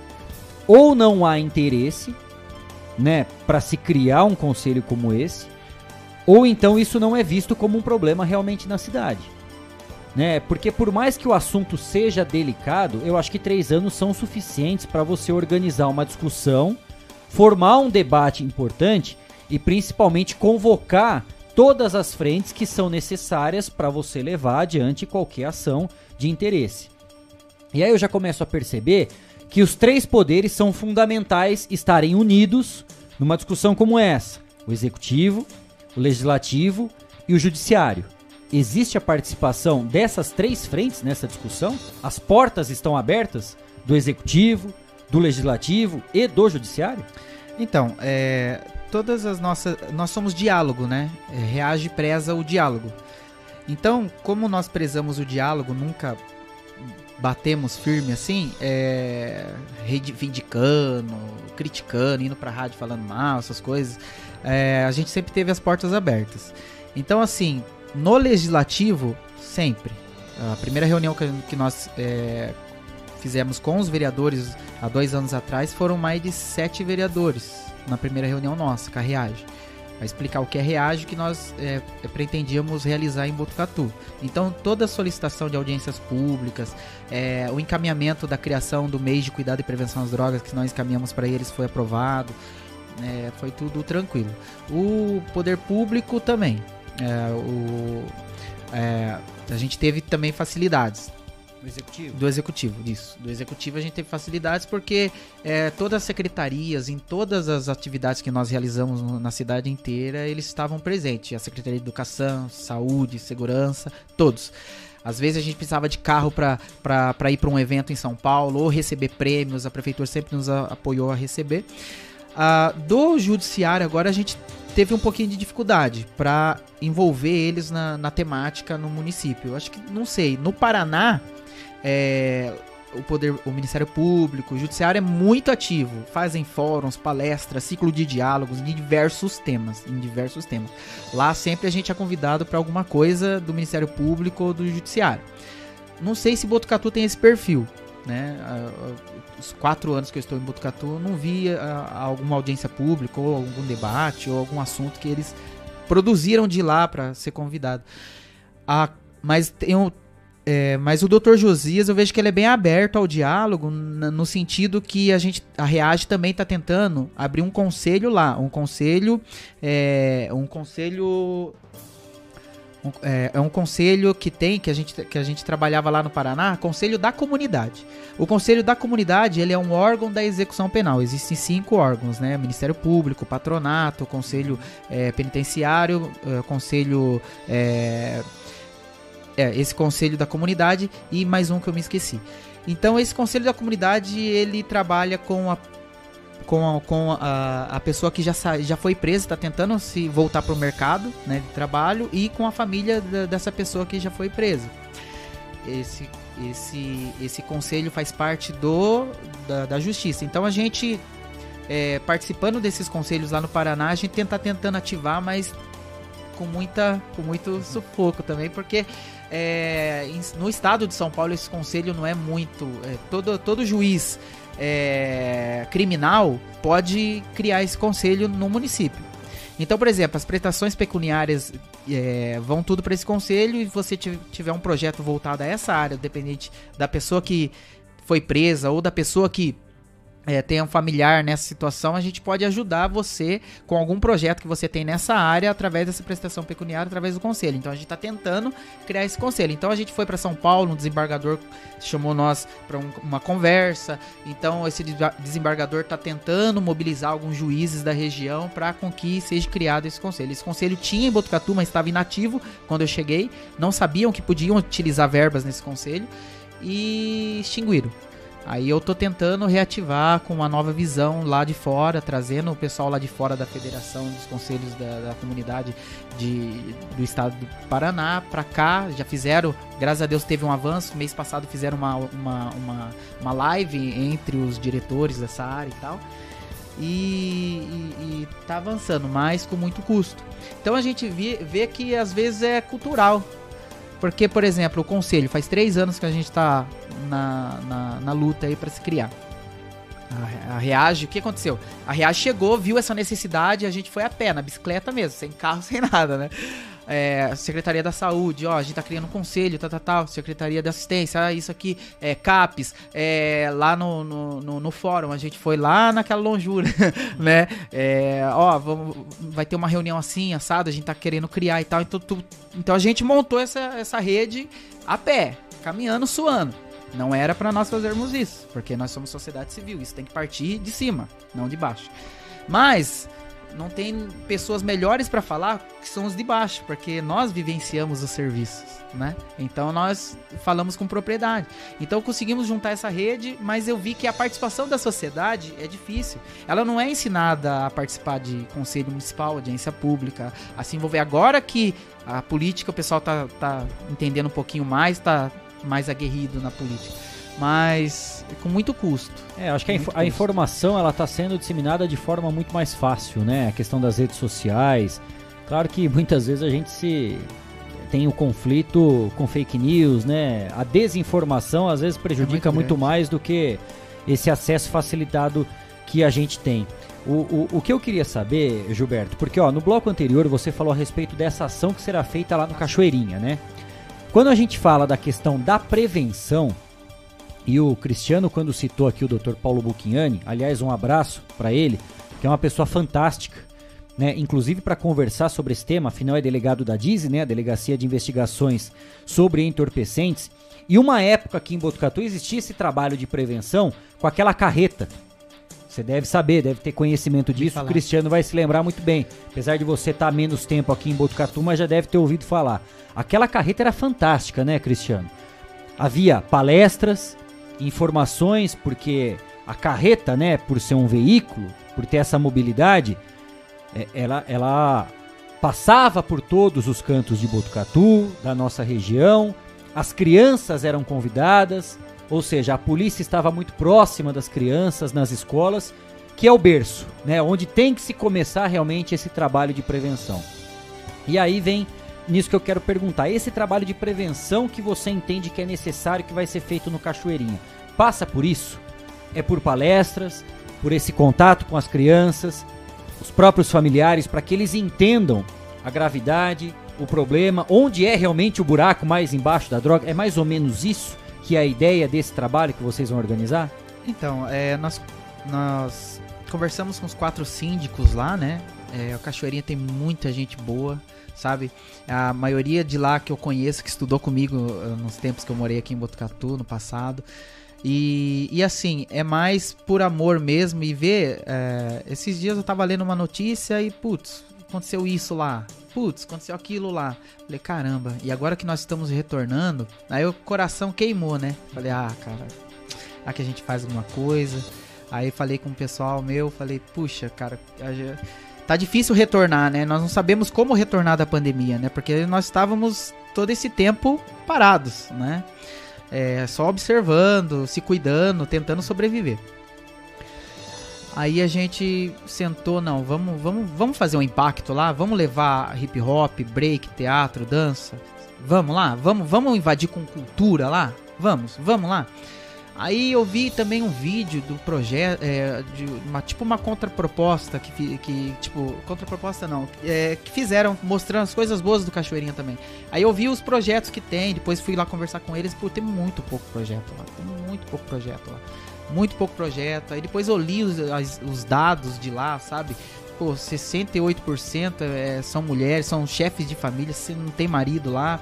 Tipo, é, a maioria é adolescente, né? E, e, tem sua cota de idoso, deficiente. Como atingir esse público? Aí fui vendo os dados, né? Pra ver com que a gente pode trabalhar lá. A maioria tá desempregado, então a gente vai levar o, o, a arte, a cultura, mas também nós vamos, depois disso, levar para a Câmara dos Vereadores, para a Prefeitura, os dados. Ó, o levantamento é esse. Precisa. O que a gente viu de urgência lá é um projeto social abraçar lá, tipo, não sei, de repente a Prefeitura contrata uma ONG, uma ONG vai lá, inunda de projetos lá e geração de renda uma panificação lá, um pão é mais barato. profissional. Já pensou? Claro. Uma panificação lá, já pensou? Pizza, fazer pizza lá, sabe? Tipo, comprar tudo isso daí, uma ONG. Então, assim, eu acho que seria o caminho. Seria o caminho, um monte de gente desempregada, um monte de gente, de repente, na aula de break, na aula de teatro, na aula de DJ falando a mesma língua, né? É, comunidade, comunidade, eu sou da comunidade, eu gosto de hip hop, gosto de break, então assim, levar essa, isso daí para eles pra desvirtuar do caminho que todos estão tão, tão fadados. Até né? porque esse caminho tá muito próximo. Tá muito próximo. É, tá vê. passando na porta de todos nós. Eu tava conversando com, com, com, os líderes lá, eu falei, puxa vida, eu tava voltando do, do, do, do, trabalho esses dias, passei na praça ali, tinha uns 200 adolescentes naquela praça, não sei o que, que 200? Tá bom ainda, hein? Porque eu já vi 600. Meu Deus do é, céu. E quando eu falo que tá próximo, isso não se resume apenas no Cachoeirinha. Toda essa não, é ação tudo. é importante em qualquer lugar. Né? Inclusive, né, Cristiano, já, já surgiu a informação que o pessoal tá muito incomodado quando surgem essas notícias, né, que foram pegos com droga ou tráfico dentro do Cachoeirinha, com esse risco até de manchar a imagem de um residencial. Pelo contrário, né, é, é, mostra que realmente o trabalho está sendo efetivo, tá sendo feitas, estão sendo feitas as prisões necessárias, a ação de combate, porque não tem esse trabalho de prevenção, que está sendo é. destacado como importante. E ainda bem que está sendo divulgado para que outras pessoas não continuem com esse trabalho de quem já começou lá a vender droga. Porque enquanto às vezes o senhor, a senhora está trabalhando, seu filho pode estar tá sendo incomodado por, um dessas, por uma dessas pessoas que está guardando droga dentro de casa. Sim, né? Isso é... não é só no Cachoeirinho, em qualquer bairro. É em qualquer bairro. É em qualquer lugar, em qualquer é ação cidade. de um ou dois que é prejudica todo mundo, é entendeu? É então não é todo mundo, não é todo mundo lá, tem muita gente boa lá, sabe? Então a ação de um ou tem dois... Tem muita gente não, né? a maioria, né? É. A maioria, em qualquer lugar, porque é sempre um, dois, é aquela meia dúzia de vagabundo que acaba atrapalhando o bairro como E lá tá todo. tá cheio de talento, é. lá tá cheio de talento. Tem, nossa, eu cheguei lá para conversar com um rapaz lá e tal. Oh, vem cá, esse piá que tá passando, vem aqui. É piá, é menino, né? Curitiba. Aí tava passando. Cantei um, um funk aí que, com a sua letra que você fez. Puxa, o cara mandou uma ali, falei, meu Deus, olha o talento desse rapaz, cara, se alguém investe nele. Então, assim, tem muito, tem muito ouro ali, tem muito diamante sendo precisando ser lapidado ali, sabe? Então a gente É, que vai. seja lapidado pro bem. É, pro bem. E É, a gente não vai pro lá. caminho faz- do aviãozinho. É, exatamente. e É, a que gente a gente vai já lá. sabe bem o final. E a gente vai lá é, é, levar esse trabalho aí e mostrar que realmente lá é diferente, entendeu? Do que muita gente pensa. É Cristiano. isso aí. E eu gostaria que o Gilberto falasse um pouquinho como que foi a entrada dele, o que, que motivou ele começar esse trabalho né, de prevenção às drogas, é, a experiência que você teve na sua família, como que as coisas aconteceram, que isso acabou também te chocando, né, uma realidade que muita gente tem é, na sua casa ou com um amigo, né, ou um parente próximo. Como que foi a sua história? Em Botucatu, minha história foi sempre horrível, né?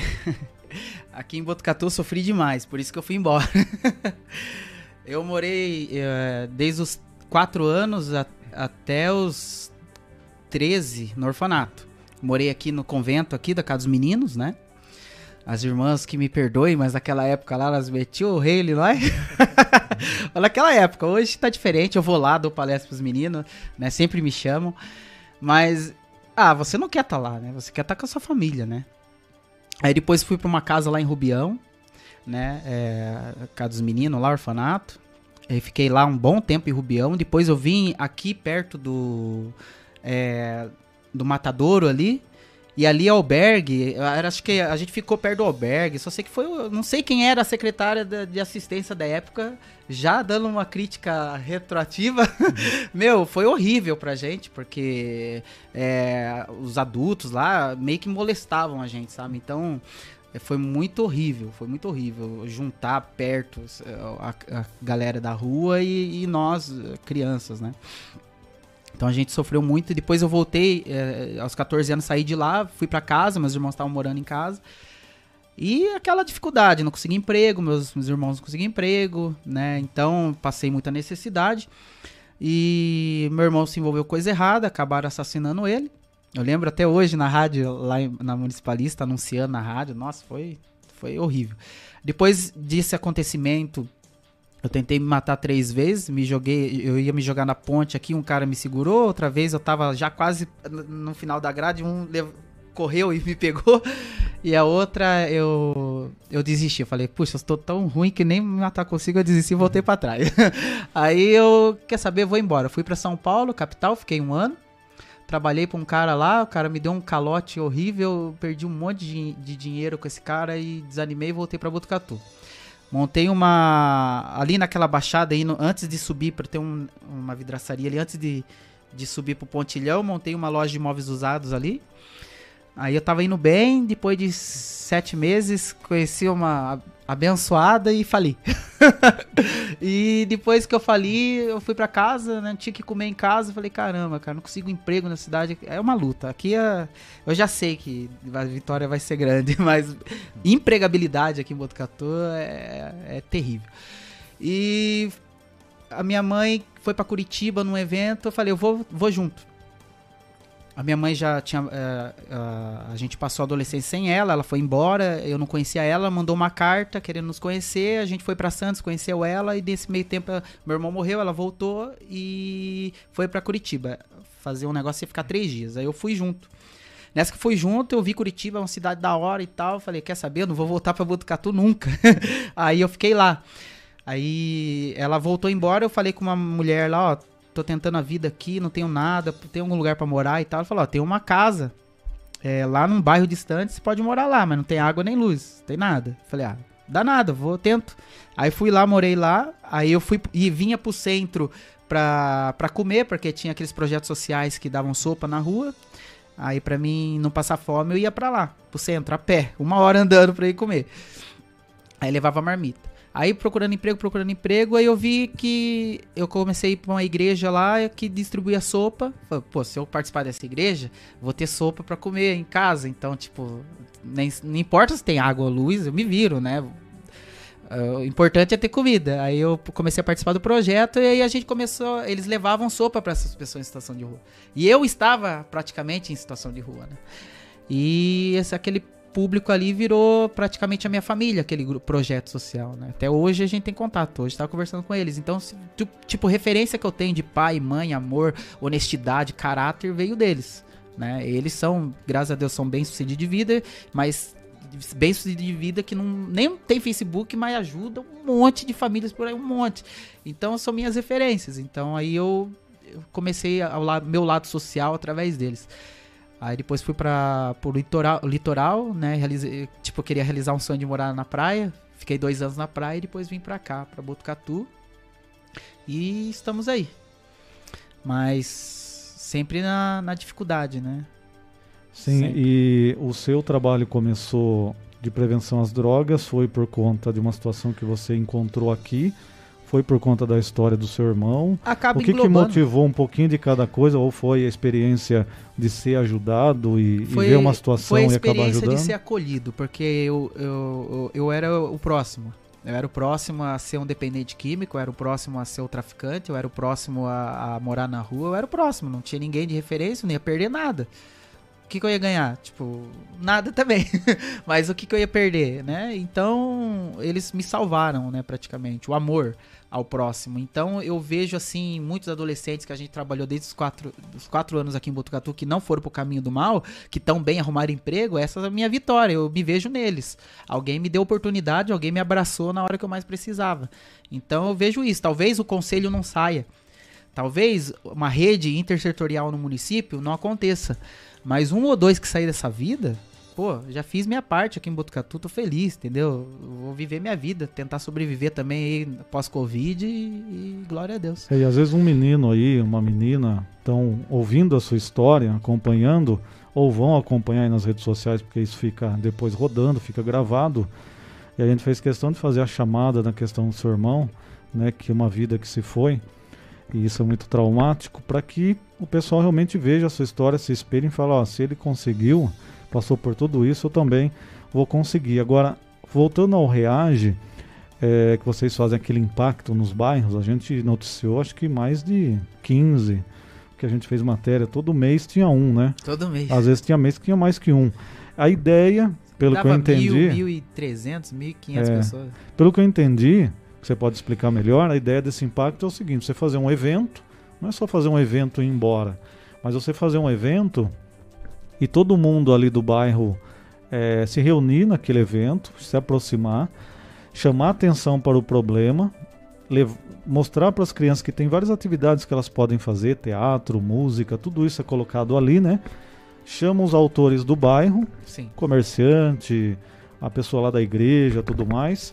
Reúne esse pessoal, fala agora a gente precisa cada um colaborar um pouquinho para que o bairro tenha todas essas atividades que a gente mostrou aqui, a gente ter essas atividades e os adolescentes e crianças terem uma oportunidade de fazer algum tipo, um judô, uma, um basquete, futebol. Essa é a ideia do, É, do, do impacto. Exato, porque sua palestra, eh, nós participamos, graças a Deus, nesses, nesses quatro anos, nós participamos de várias, de vários eh, eventos, né, realizados pelas secretarias e eventos assim em vários lugares do Brasil nós fomos sobre o tema. Então a gente viu com, com profissionais que só palestra não resolve nada. Tem que ter o lúdico, tem que ter uma política por detrás disso, pública, né? Então, só ir lá com teatro e, e nunca mais voltar, é, isso me lembra uma vez quando a gente foi fazer um projeto social numa ilha lá no Paraná, era uma hora e meia de barco até chegar nessa ilha. Aí a gente trabalhando na ilha e tal, a ilha bem linda, ilha. é, e de repente uma criança chegou em mim assim, ai, vocês são igual estrangeiros, né? Vem uma vez, nunca mais volta. e a gente continua aqui. é, Tipo, eu entendi a mensagem, continua aqui cheio de problemas, né? Só vem só dar o, o pão e nunca mais volta, parece. Não que não seja necessário, né? Porque me ajudou o pão também. Mas precisa ter uma continuidade o trabalho. Então nós iremos lá fazer essa- esse, esse trabalho com, com arte, cultura e depois políticas públicas. Ó, município, precisa disso lá, porque vocês já têm experiência. Se não in- inundar aquele lugar com arte, cultura, né, é- a tendência do adolescente é criminalidade. A tendência é essa. Eu vim de lá, eu sei como é que é. Né? Eu não participei dessas coisas, mas eu já fui muito aliciado. Então é, é complicado. É, nós vamos. É, é- é um assunto extenso. Né? Pauta para vários programas, para muitas discussões. Afinal, já são três anos né, de debate, de conversas para criar um conselho. Imagine para a gente poder tratar de, de cada ponto envolvendo um assunto tão importante como esse. A gente vai seguir em várias edições, viu, Cristiano? Né, convidando outras, outros personagens, outras pessoas né, de, de todas as esferas tanto dos poderes também executivo, legislativo, judiciário.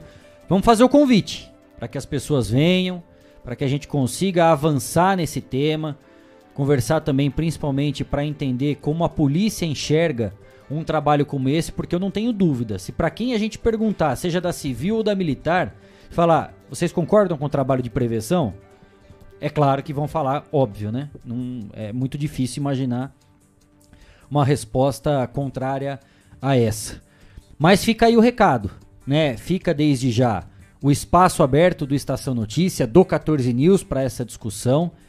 Se tiver a possibilidade da realização de uma audiência pública, de um debate, seja é, é, que não seja um evento aberto, mas que seja um, um, encontro re, realmente para colocar em pauta novamente um assunto tão importante como esse, a gente vai estar presente. Aqui as portas do Estação Notícia estarão abertas, os microfones à disposição, não apenas do Gilberto, mas de todas as pessoas que se sentem tocadas e estão aptas realmente para ajudar a, a, a, mudar esse cenário. Né? Porque há quanto tempo que a gente escuta falar sobre isso? Da importância de prevenção, de ações de combate, e pouco se faz. É. Né? A gente sempre fala que praticamente está enxugando gelo.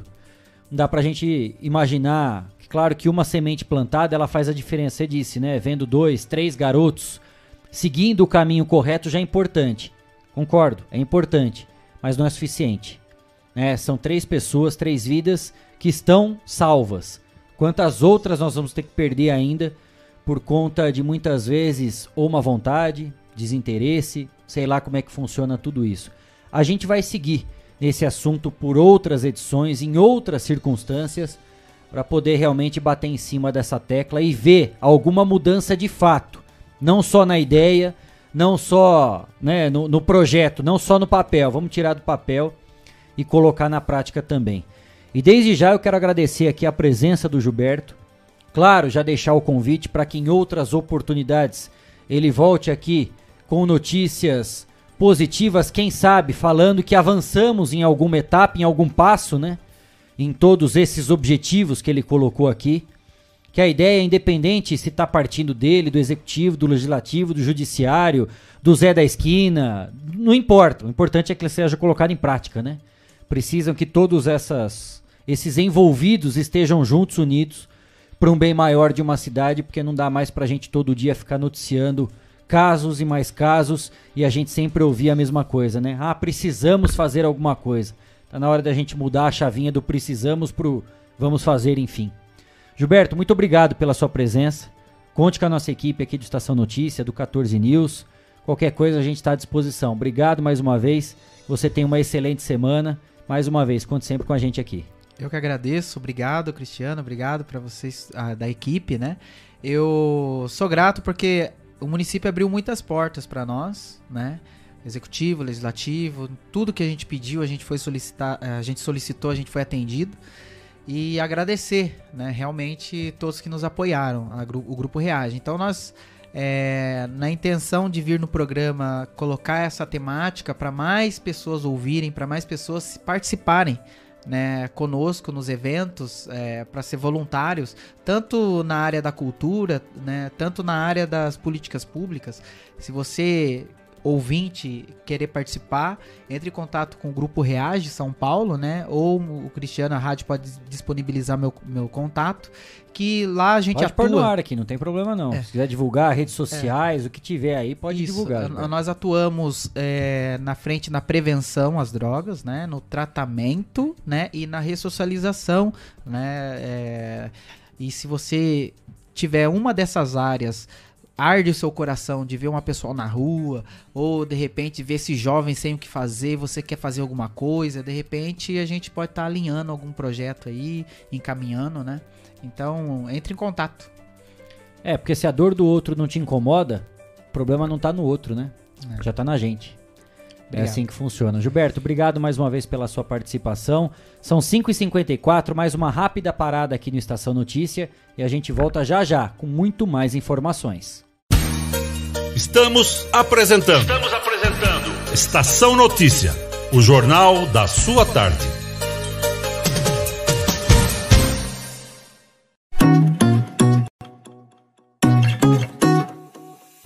Só nas telas da usina multimídia você leva a sua marca para mais de 40 mil pessoas por dia. Isso mesmo, são mais de 25 TVs espalhadas em diferentes pontos de Botucatu e São Manuel. Pontos com um grande fluxo de pessoas, onde a sua propaganda é vista longe da correria e do estresse. E claro, com a atenção máxima que ela merece.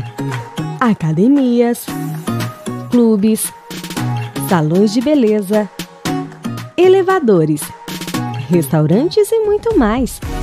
Usina Multimídia, a maior rede de TVs indoor do Centro-Oeste Paulista. Anuncie!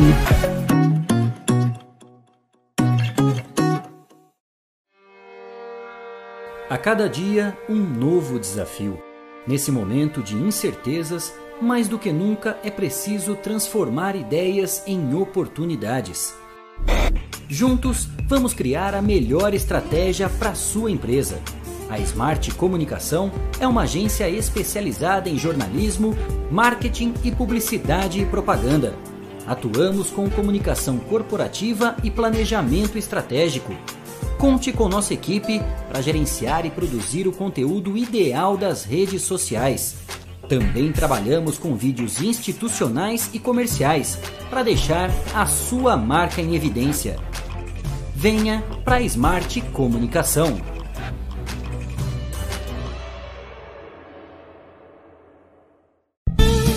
Fogasa Botucatu, uma ótima opção para você terminar muito bem o seu dia. De quarta a domingo, servindo os melhores lanches, pastéis e aquela porção especial de dar água na boca. Experimente também nossa deliciosa Fogasa. São vários sabores à sua escolha. Venha conhecer. Estamos em frente à rotatória da rodovia Gastão da Alfarra. Ou, se preferir, peça pelo delivery 98 803 5218. Fogasa Botucatu. Voltamos a apresentar Estação Notícia, o jornal da sua tarde. 5 e 57 vamos falar de educação. Ministro da Ciência, Tecnologia e Inovações, Marcos Pontes, o astronauta, esteve em Botucatu e condecorou com certificados e medalhas alunos das redes pública e privada, participantes das Olimpíadas do Conhecimento. A cerimônia foi realizada no Salão Nobre da Faculdade de Medicina da Unesp de Botucatu. Pela rede municipal de ensino foram contemplados 26 alunos da Escola Dr. João Maria de Araújo Júnior, do quinto ao nono anos, também participantes da Olimpíada Brasileira de Astronomia e Astronáutica, Astronáutica em 2020, sendo 20 medalhas de ouro, duas de prata e 14 de bronze. A competição é uma das principais apostas do Ministério da Ciência, Tecnologia e Inovações para a popularização da ciência, o estímulo e a qualificação de jovens brasileiros em diferentes áreas do conhecimento. 5 e 58 ainda sobre educação. A Diretoria de Educação de São Manuel realizou no mês de agosto deste ano, agora, o programa de educação ambiental nas escolas municipais, com o tema Vivendo num Planeta Mais Sustentável com a Economia Circular, que contou com as participações dos alunos dos quarto e quinto anos do ensino fundamental da rede municipal. Ao final do programa foram realizados os concursos de desenho e redação, foram escolhidas seis produções que mais representam o tema sugerido. Foram eles, no desenho do quarto ano ensino fundamental, em primeiro lugar, Raquel Fernandes, da escola Walter Carrer. Em segundo, João Pedro Oller Massarico, também da escola Walter Carrer. E em terceiro, Thalia Vitória, da escola Milton Monte. Redação, quinto ano, ensino fundamental, Isabela Priori Grava, primeiro lugar. Também temos aqui o segundo lugar, Miguel Bueno, da professor Walter Carrer. E terceiro, Sofia Sorrini da Silva, também Walter Carrer. 5h59, vamos trazer aqui mais um destaque que está lá no site do 14 News. O Ambulatório Médico de Especialidades de Botucatu, o AME, desde o final do mês de março, através de uma decisão do governo do estado de São Paulo, vem exclusivamente atendendo pacientes em tratamento diagnosticados com a Covid-19. É, a unidade disponibilizou 11 leitos da UTI e também 16 leitos de enfermaria, passando a ser referência à central de regulação para atendimento exclusivo aos casos suspeitos e confirmados da infecção por Covid-19.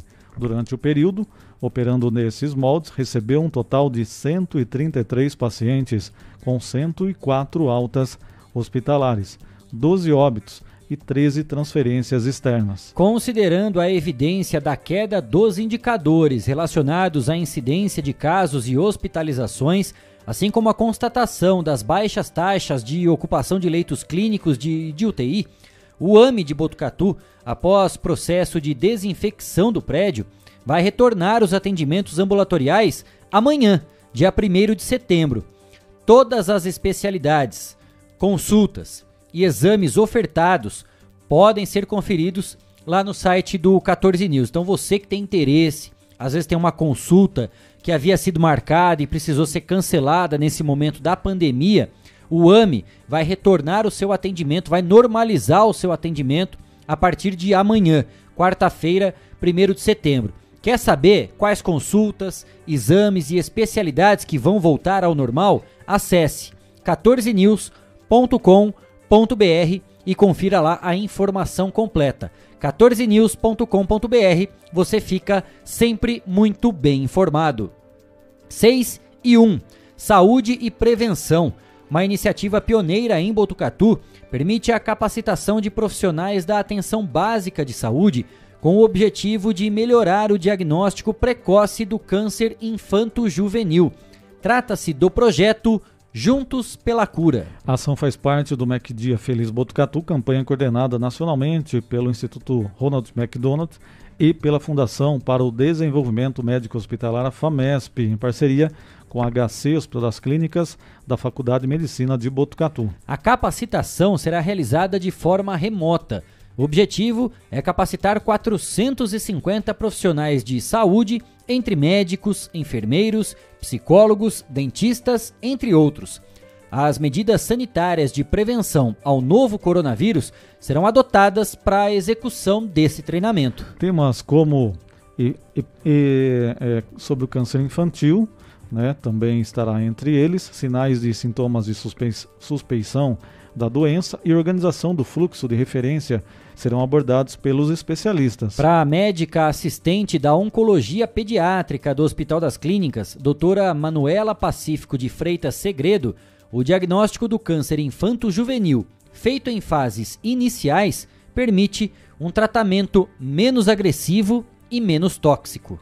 Importante apenas aqui a gente ressaltar que o Mac Dia Feliz é geralmente promovido em agosto, mas a campanha em 2021 foi adiada para o dia 23 de outubro em virtude dessa pandemia que nós estamos vivendo. 6 e 2. O Ministério da Saúde anunciou ações visando melhorar a preparação de profissionais do Sistema Único de Saúde para reconhecer e encaminhar de forma adequada pacientes portadores de doenças raras. Para tanto, vai disponibilizar cursos de formação sobre o tema, além de incluir, a partir de hoje, aqui o Conect SUS, a lista com todos os centros de cuidado de doenças raras.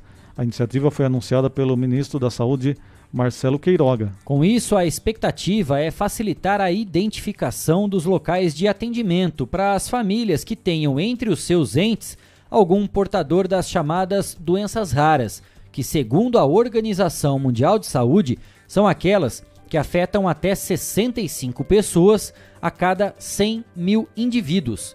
De acordo com estimativas divulgadas pela Organização Mundial de Saúde, 80% dessas doenças têm origem genética.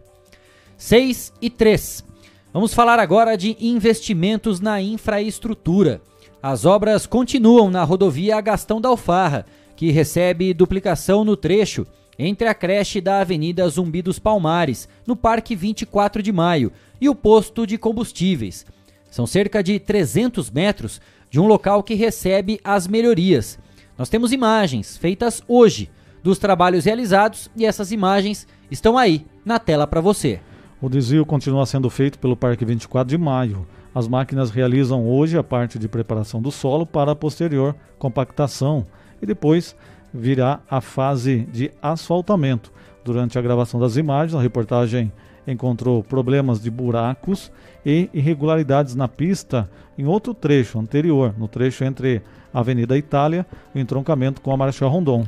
Tanto na pista sentido centro ou 24 de maio, existem buracos que os motoristas precisam desviar. Trata-se de um trecho concessionado que já recebeu inclusive alguns tapas-buracos, mas não resolveu por completo, já que os buracos continuam lá, Cristiano Alves.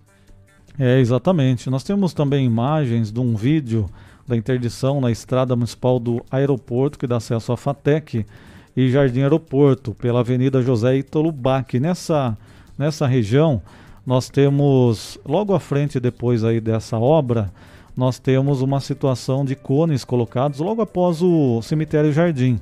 Ali há um desvio também, porque é o seguinte, quem vem da FATEC sentido a Gastão da Alfarra, para que o pessoal não tenha que chegar lá no posto e voltar. Então eles colocaram um desvio para dentro ali do, do Jardim Aeroporto.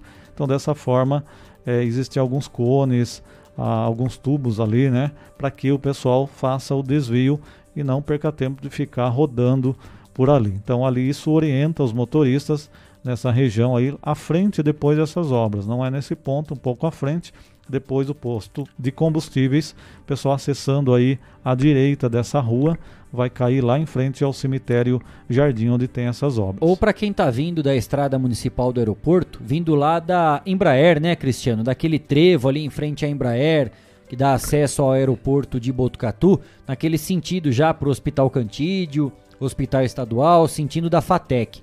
E inclusive também naquela entrada para a Escola do Meio Ambiente. Se você está vindo lá da Embraer sentido já Jardim Aeroporto, depois que você passar por essa estrada, tem aquele primeiro trevo ali da entrada do Jardim Aeroporto. É exatamente ali que o Cristiano está se referindo. Né? Existe uma interdição ali até para continuidade das obras no local. Tá legal? 6 e 6. E por falar em interdição, começou a sinalização no centro de Botucatu principalmente em frente às escolas Cardoso de Almeida e ECA, onde não é possível mais estacionar. Outros trechos do Largo da Catedral e Prefeitura serão fechados para o Brasil Ride, competição esportiva no final de semana também aí na sua tela, imagens já da interdição dos bolsões de estacionamento. Motoristas devem evitar o trecho por causa das filas e congestionamento nessa região central da cidade. O bolsão em frente à Praça Rubião Júnior e também o espaço em frente à Catedral, hoje ainda estavam liberados para o estacionamento. Isso deve mudar a partir de sábado, quando os novos espaços estarão sendo utilizados para a competição.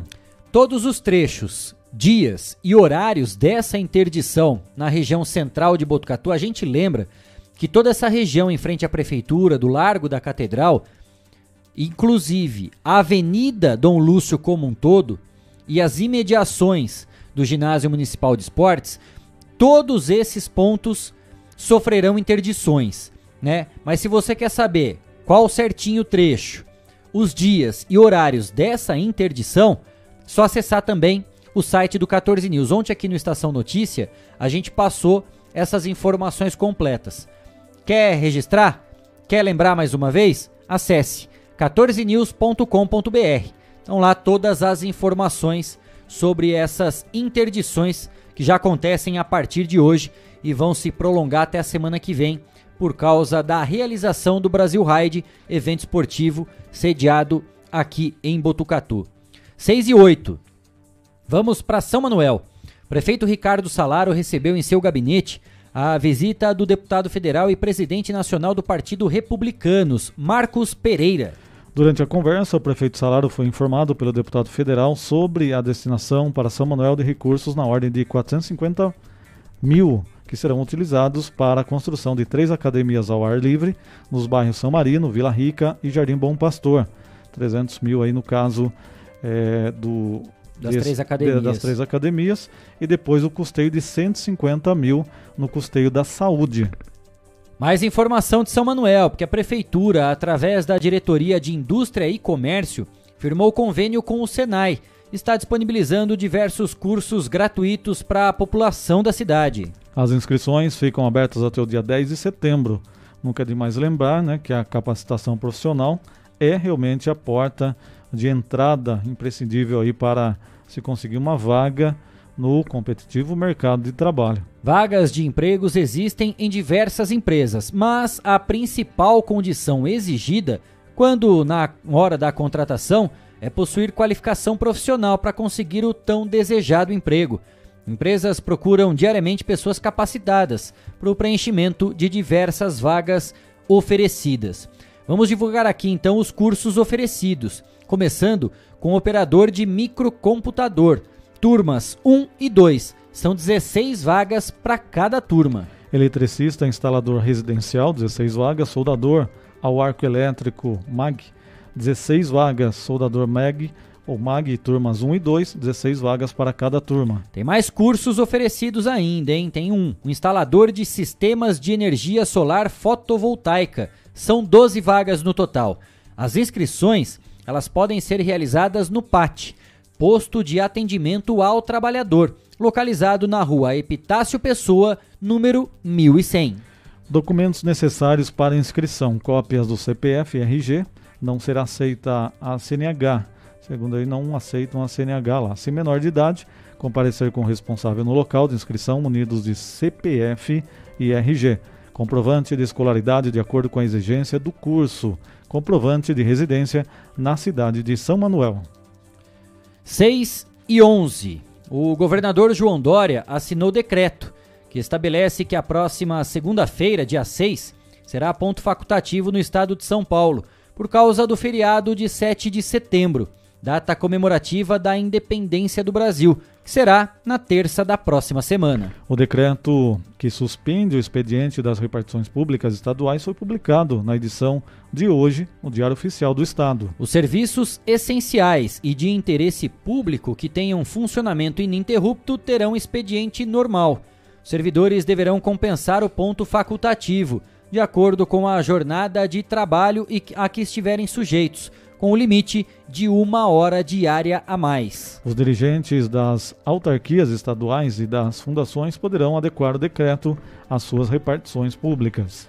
E atenção, a Receita adia para 30 de setembro o prazo de regularização do MEI.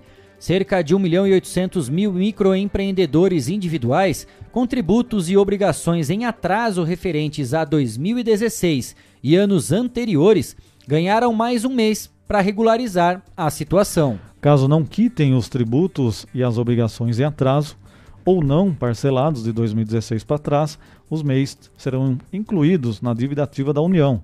A inscrição acarreta cobrança judicial de, dos débitos e perda de benefícios tributários. Por causa das dificuldades relativas à pandemia, a cobrança não vai abranger os MEIs com dívidas recentes. Somente os débitos de 5 anos para trás serão inscritos na dívida ativa. Débitos de quem aderiu a algum parcelamento neste ano também não passarão para cobrança judicial, mesmo em caso de parcelas em atraso ou da desistência da renegociação. Segundo a Receita Federal, existem 4,3 milhões de microempreendedores inadimplentes que devem 5 bilhões e meio ao governo. Isso equivale quase a um terço dos 12 bilhões de MEI registrados no país. No entanto, a inscrição na dívida ativa só vale para dívidas não quitadas superiores a mil reais, somando principalmente multa, juros e demais encargos. Atualmente, 1 milhão e 800 mil mês nessa situação estão devendo 4 bilhões e meio de reais. Quem passar para a dívida ativa pode ter prejuízos. O microempreendedor pode ser excluído do regime de tributação simples nacional, com alíquotas mais baixas de imposto e pode enfrentar dificuldades para conseguir financiamentos e empréstimos. A inclusão no cadastro de dívida ativa também aumenta o valor do débito. Quem tem pendência com o Instituto Nacional do Seguro Social será cobrado na Justiça e terá de pagar pelo menos 20% a mais sobre o valor do débito para cobrir os gastos da União com todo esse processo.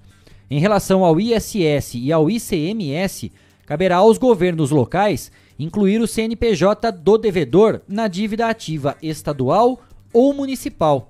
O MEI terá de pagar multas adicionais sobre o valor devido. 6 e 14, hora mais uma vez de chamarmos Guilherme Dorini e darmos aquela passeada nas nossas redes sociais, você que está nos acompanhando pelo Facebook e também YouTube do Agência 14 News ou mandando a sua mensagem no nosso WhatsApp 99163 0000 Dorini. Isso mesmo, Kleber. E aqui a Ângela Cândido tá mandando aqui, ó, parabéns pela entrevista de hoje. Mas peguei no finalzinho. Mas ela viu aí o finalzinho e depois ela falou que vai compartilhar e rever de novo. Aqui no YouTube, temos aí de novo o Davi Miller, a Márcia Ribeiro, todo mundo aqui com a gente. E aqui pelo WhatsApp, né, a Sônia e o Vaguinho estão nos acompanhando. Lá de São Paulo, Kleber. Legal, muito obrigado. São 6 e 15 última parada aqui no Estação Notícia. E na volta tem as notícias do esporte. O intervalo é rápido. Até já. Jornalismo feito com responsabilidade para levar até você as notícias mais importantes do dia. De segunda a sexta, Estação Notícia, pontualmente às 4h20 da tarde. Jogos da rodada, resultados. Fique ligado no que é destaque. Olha o cruzamento perigoso, entrou, bateu. É hora do esporte, no Estação Notícia.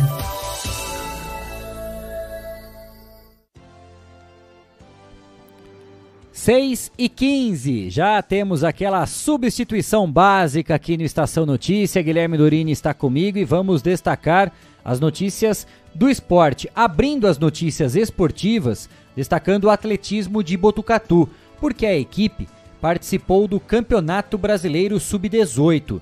O torneio foi realizado no Centro Olímpico de São Paulo. Destaque para Murilo Baldi, que correu a prova dos 800 metros em 2 minutos e 7 segundos. Marco Antônio Piva competiu nos 200 e 400 metros e Davi Bonfim nos 800 metros e 2 mil metros com obstáculos. O treinador Mário Vasques disse que, mesmo não conseguindo medalhas, o simples fato de estar no Campeonato Brasileiro traz muita experiência aos atletas, que estão em um caminho muito promissor. É mais um estágio da formação dos nossos alunos, que com certeza fará a diferença em um futuro próximo. Essa foi a palavra do técnico da equipe de Botucatu, do atletismo, Marco. No Marco Antônio, não, Mário Vasques. Essa foi a palavra do Mário Vasques em relação à participação dos atletas botucatuenses no Campeonato Brasileiro Sub-18. 6 e 17. Assunto agora: Paralimpíadas de Tóquio. O Brasil ultrapassou a marca de 100 medalhas de ouro na história. Nesta terça-feira, com o ouro de Yeltsin Jaques no atletismo e um de Carol Santiago na natação, o país chegou a 101 medalhas douradas. Dessas conquistas, 14 foram em Tóquio, igualando a marca da Rio de 2016. O Brasil ainda conquistou mais três medalhas na natação, duas de pratas e uma de bronze, e duas no atletismo, uma prata e uma de bronze. Resultados que mantiveram o país na sexta posição do quadro de medalhas. Vamos fazer um resumo do que foi esse dia de competições lá em Tóquio. O Brasil abriu a terça-feira precisando de apenas um ouro para alcançar a marca de 100 medalhas douradas na história das Paralimpíadas. E ela veio logo cedo. Ainda era segunda-feira aqui no Brasil, quando Yeltsin Jaques dominou os 1.500 metros T11 para atletas cegos e quebrou o recorde mundial da prova com 3, 3 minutos e 57 segundos. O centésimo ouro chegou em grande estilo. Foi o segundo título de Yeltsin nestes Jogos ele já havia vencido também os 5 mil metros na categoria T11. É, e o atletismo ainda conquistou mais uma prata e um bronze também nessa terça-feira, Kleber. A Raíssa Rocha Machado quebrou o recorde das Américas, com 24,39 metros. Jardênia Félix, de apenas 17 anos, foi a terceira colocada nos 400 metros rasos T20 para atletas com deficiência intelectual. Natação: ouro nos 50 metros livre, S13, e bronze nos 100 metros costas, S12. Carol Santiago conquistou mais duas medalhas nesta terça-feira. A nadadora de 36 anos foi ouro nos 100 metros livre, S12, e prata no revezamento 4 por 100 livre misto para deficientes visuais, junto ao Eldon Wendel Bellarmino, Douglas Matera e Lucilene Souza. Carol se tornou a primeira brasileira da natação a faturar duas medalhas de ouro em uma única edição das Paralimpíadas. E Gabriel Bandeira conquistou sua quarta medalha nos Jogos de Tóquio: ouro nos 100 metros borboleta S14, prata nos 200 metros livre S14 e bronze no revezamento 4 por 100 metros livre misto S14. O nadador de 21 anos foi prata nos 200 metros medley S14 para atletas com deficiência intelectual, quebrando o recorde das Américas com 2 minutos e 9 segundos. O Brasil ainda conquistou um bronze com Mariana Gesteira nos 100 metros livre S9. 6 e 20, futebol de 5. O Brasil fechou a fase de grupos do futebol de 5 com mais uma goleada. A vítima da vez foi a França, que tomou 4 a 0. Nonato e Jardiel fizeram dois gols cada. Invicto, o Brasil se classificou para a semifinal na liderança do grupo A e vai agora pegar o Marrocos por uma vaga na decisão. Os brasileiros buscam o Penta no futebol de 5, modalidade para deficientes visuais. E do futebol de 5 vamos para o goalball. O Brasil também se classificou para a semifinal masculina, modalidade para deficientes visuais. Hoje, terça-feira, os brasileiros venceram a Turquia por 9 a 4 nas quartas de final e avançaram em busca de uma medalha, depois do bronze da Rio 2016. O adversário da semi é a Lituânia, atual campeão paralímpica, mas que foi goleada pelos brasileiros na estreia dos Jogos de Tóquio. Vôlei, o Brasil sofreu uma derrota por 3 a 1 diante da Alemanha no encerramento da fase de grupos no vôlei sentado masculino. Ainda assim, os brasileiros avançaram à semifinal na segunda posição do grupo B, graças a uma vitória por 3 sets a 0 do Irã sobre a China. No segundo critério de desempate, a média de pontos, né, os pontos feitos divididos pelos pontos sofridos, os brasileiros superaram alemães e chineses. É, e teve também um dia decisivo nas disputas individuais da bocha. Evelyn Oliveira, BC3 e Eliseu Santos pararam nas quartas de final. Maciel Santos passou por Yulan Yang de Hong Kong, mas perdeu por 3 a 2 do japonês Hidetaka Sugimura na semi da classe BC2. José Carlos Oliveira venceu o holandês Daniel Pérez, mas perdeu do britânico Davi Smith na semi da classe BC1. Maciel e José vão agora tentar o bronze ainda nesta quarta-feira. 6 e 22 vamos ao quadro de medalhas então das Paralimpíadas de Tóquio.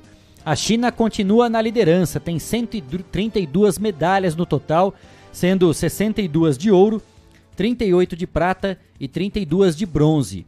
A Grã-Bretanha é a segunda colocada, tem 80 medalhas no total.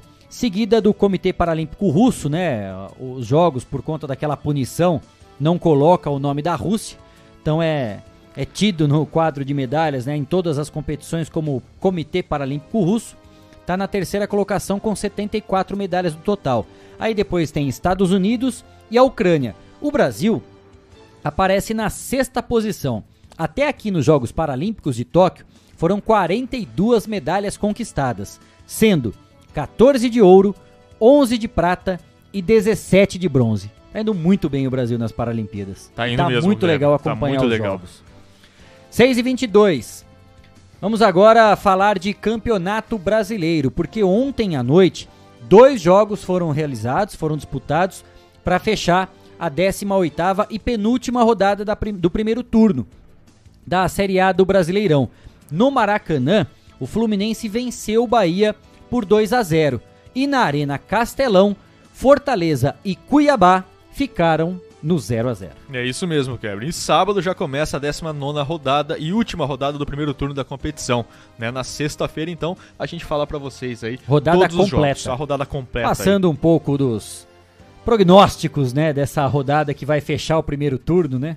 Que já tem o Atlético Mineiro como campeão do primeiro turno, Ah, né? O número de certeza. pontos à frente Isso. do, do Palmeiras, ele não consegue ser alcançado. Não tem nem São como. quatro pontos de diferença, mesmo que o Atlético Mineiro perca e o Palmeiras vença, não chega, então o Atlético Mineiro já é o campeão do, do primeiro turno. E como a gente já fala aqui, né, desde, desde que a gente começa a falar aqui, a Chapecoense possível rebaixada pois e é. com toda certeza rebaixada pro ano que vem, infelizmente. Vamos atualizar o mercado da bola, falar das principais contratações. Ontem anunciamos aqui o acerto do meio-campista William, que está de volta ao Corinthians depois de longos anos fora do Brasil.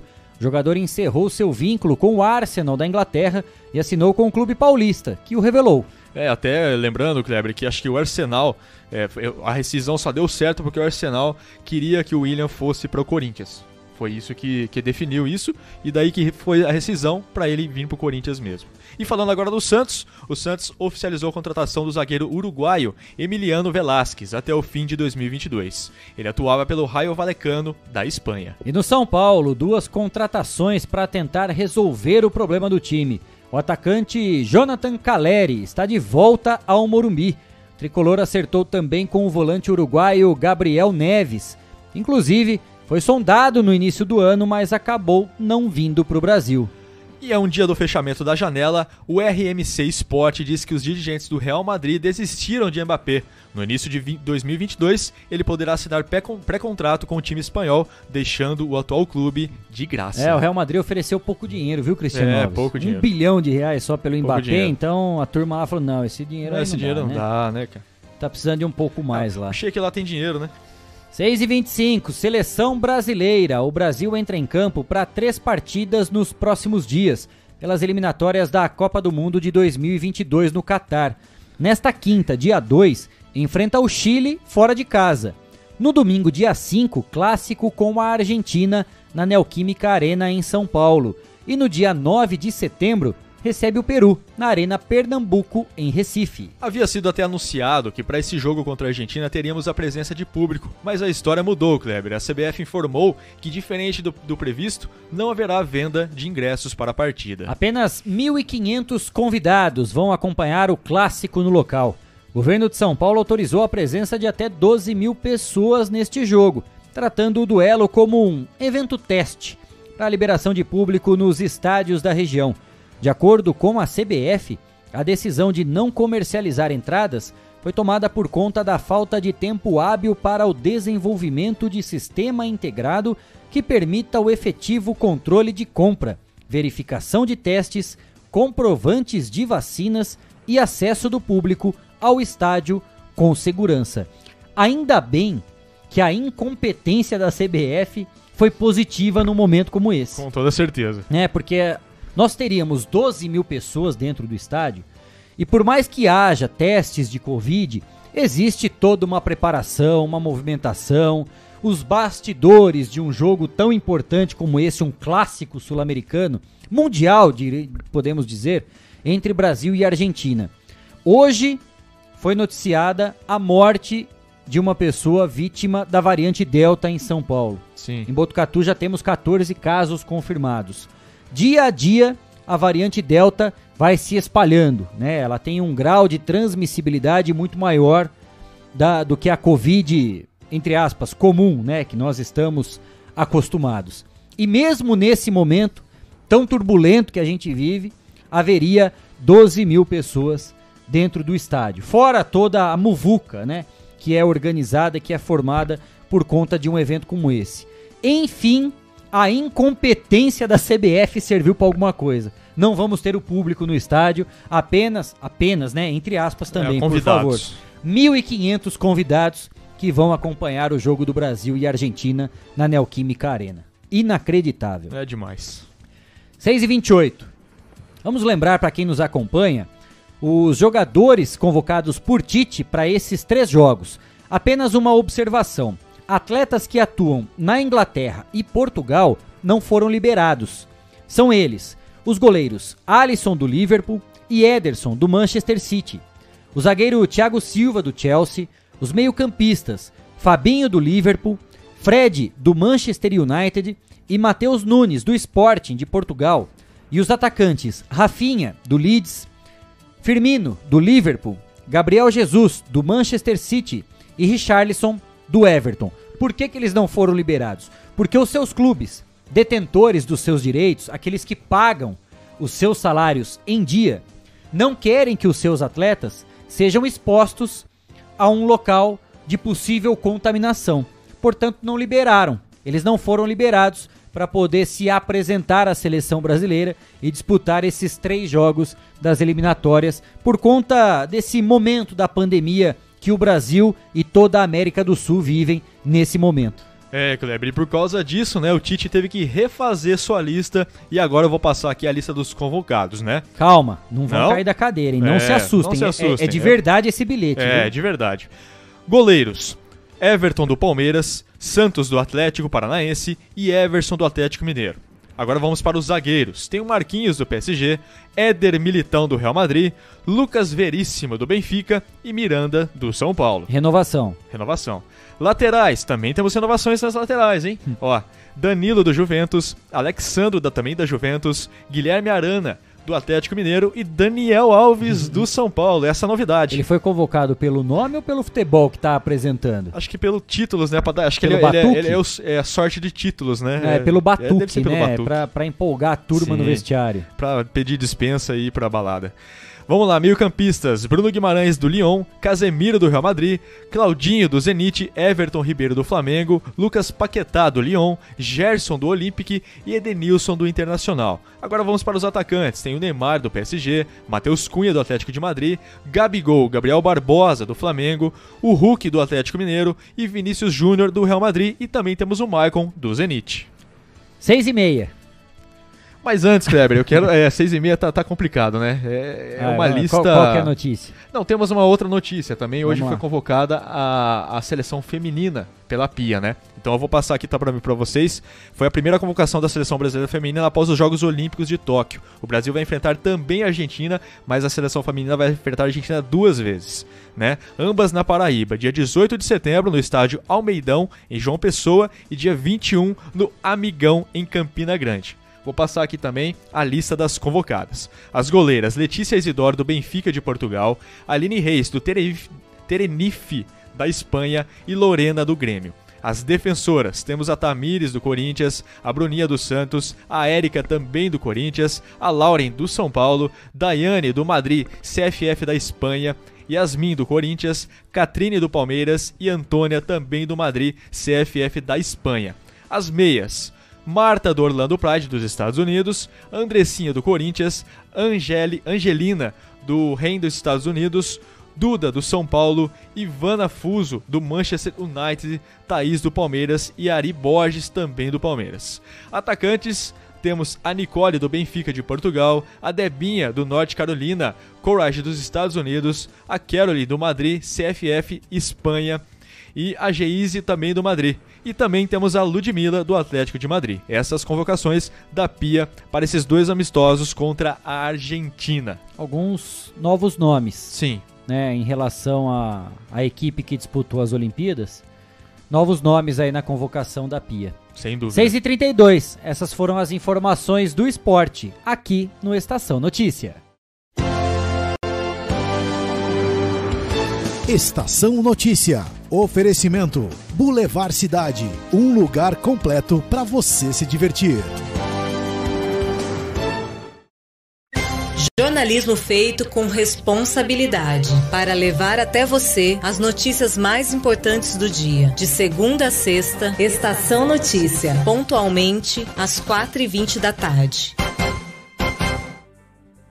6 e 32 ponto final na edição número 17 do Estação Notícia desta terça-feira, 31 de agosto de 2021. Cristiano Alves, obrigado mais uma vez. A gente se encontra amanhã. Boa noite a todos, obrigado pela companhia, obrigado a toda a equipe. Estaremos de volta amanhã, então um abraço a todos, até mais. Guilherme Dorini, Cleiton Santos, a gente se encontra amanhã também, a partir das 4h20 da tarde. A vocês que nos acompanharam, uma excelente fim de terça-feira, bom descanso, fiquem com Deus. Nosso encontro está marcado amanhã, pontualmente às 4h20 da tarde. Estação Notícia, o jornal da sua tarde. Até lá!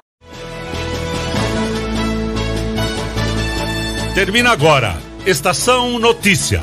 De segunda a sexta, pontualmente às 4h20 da tarde.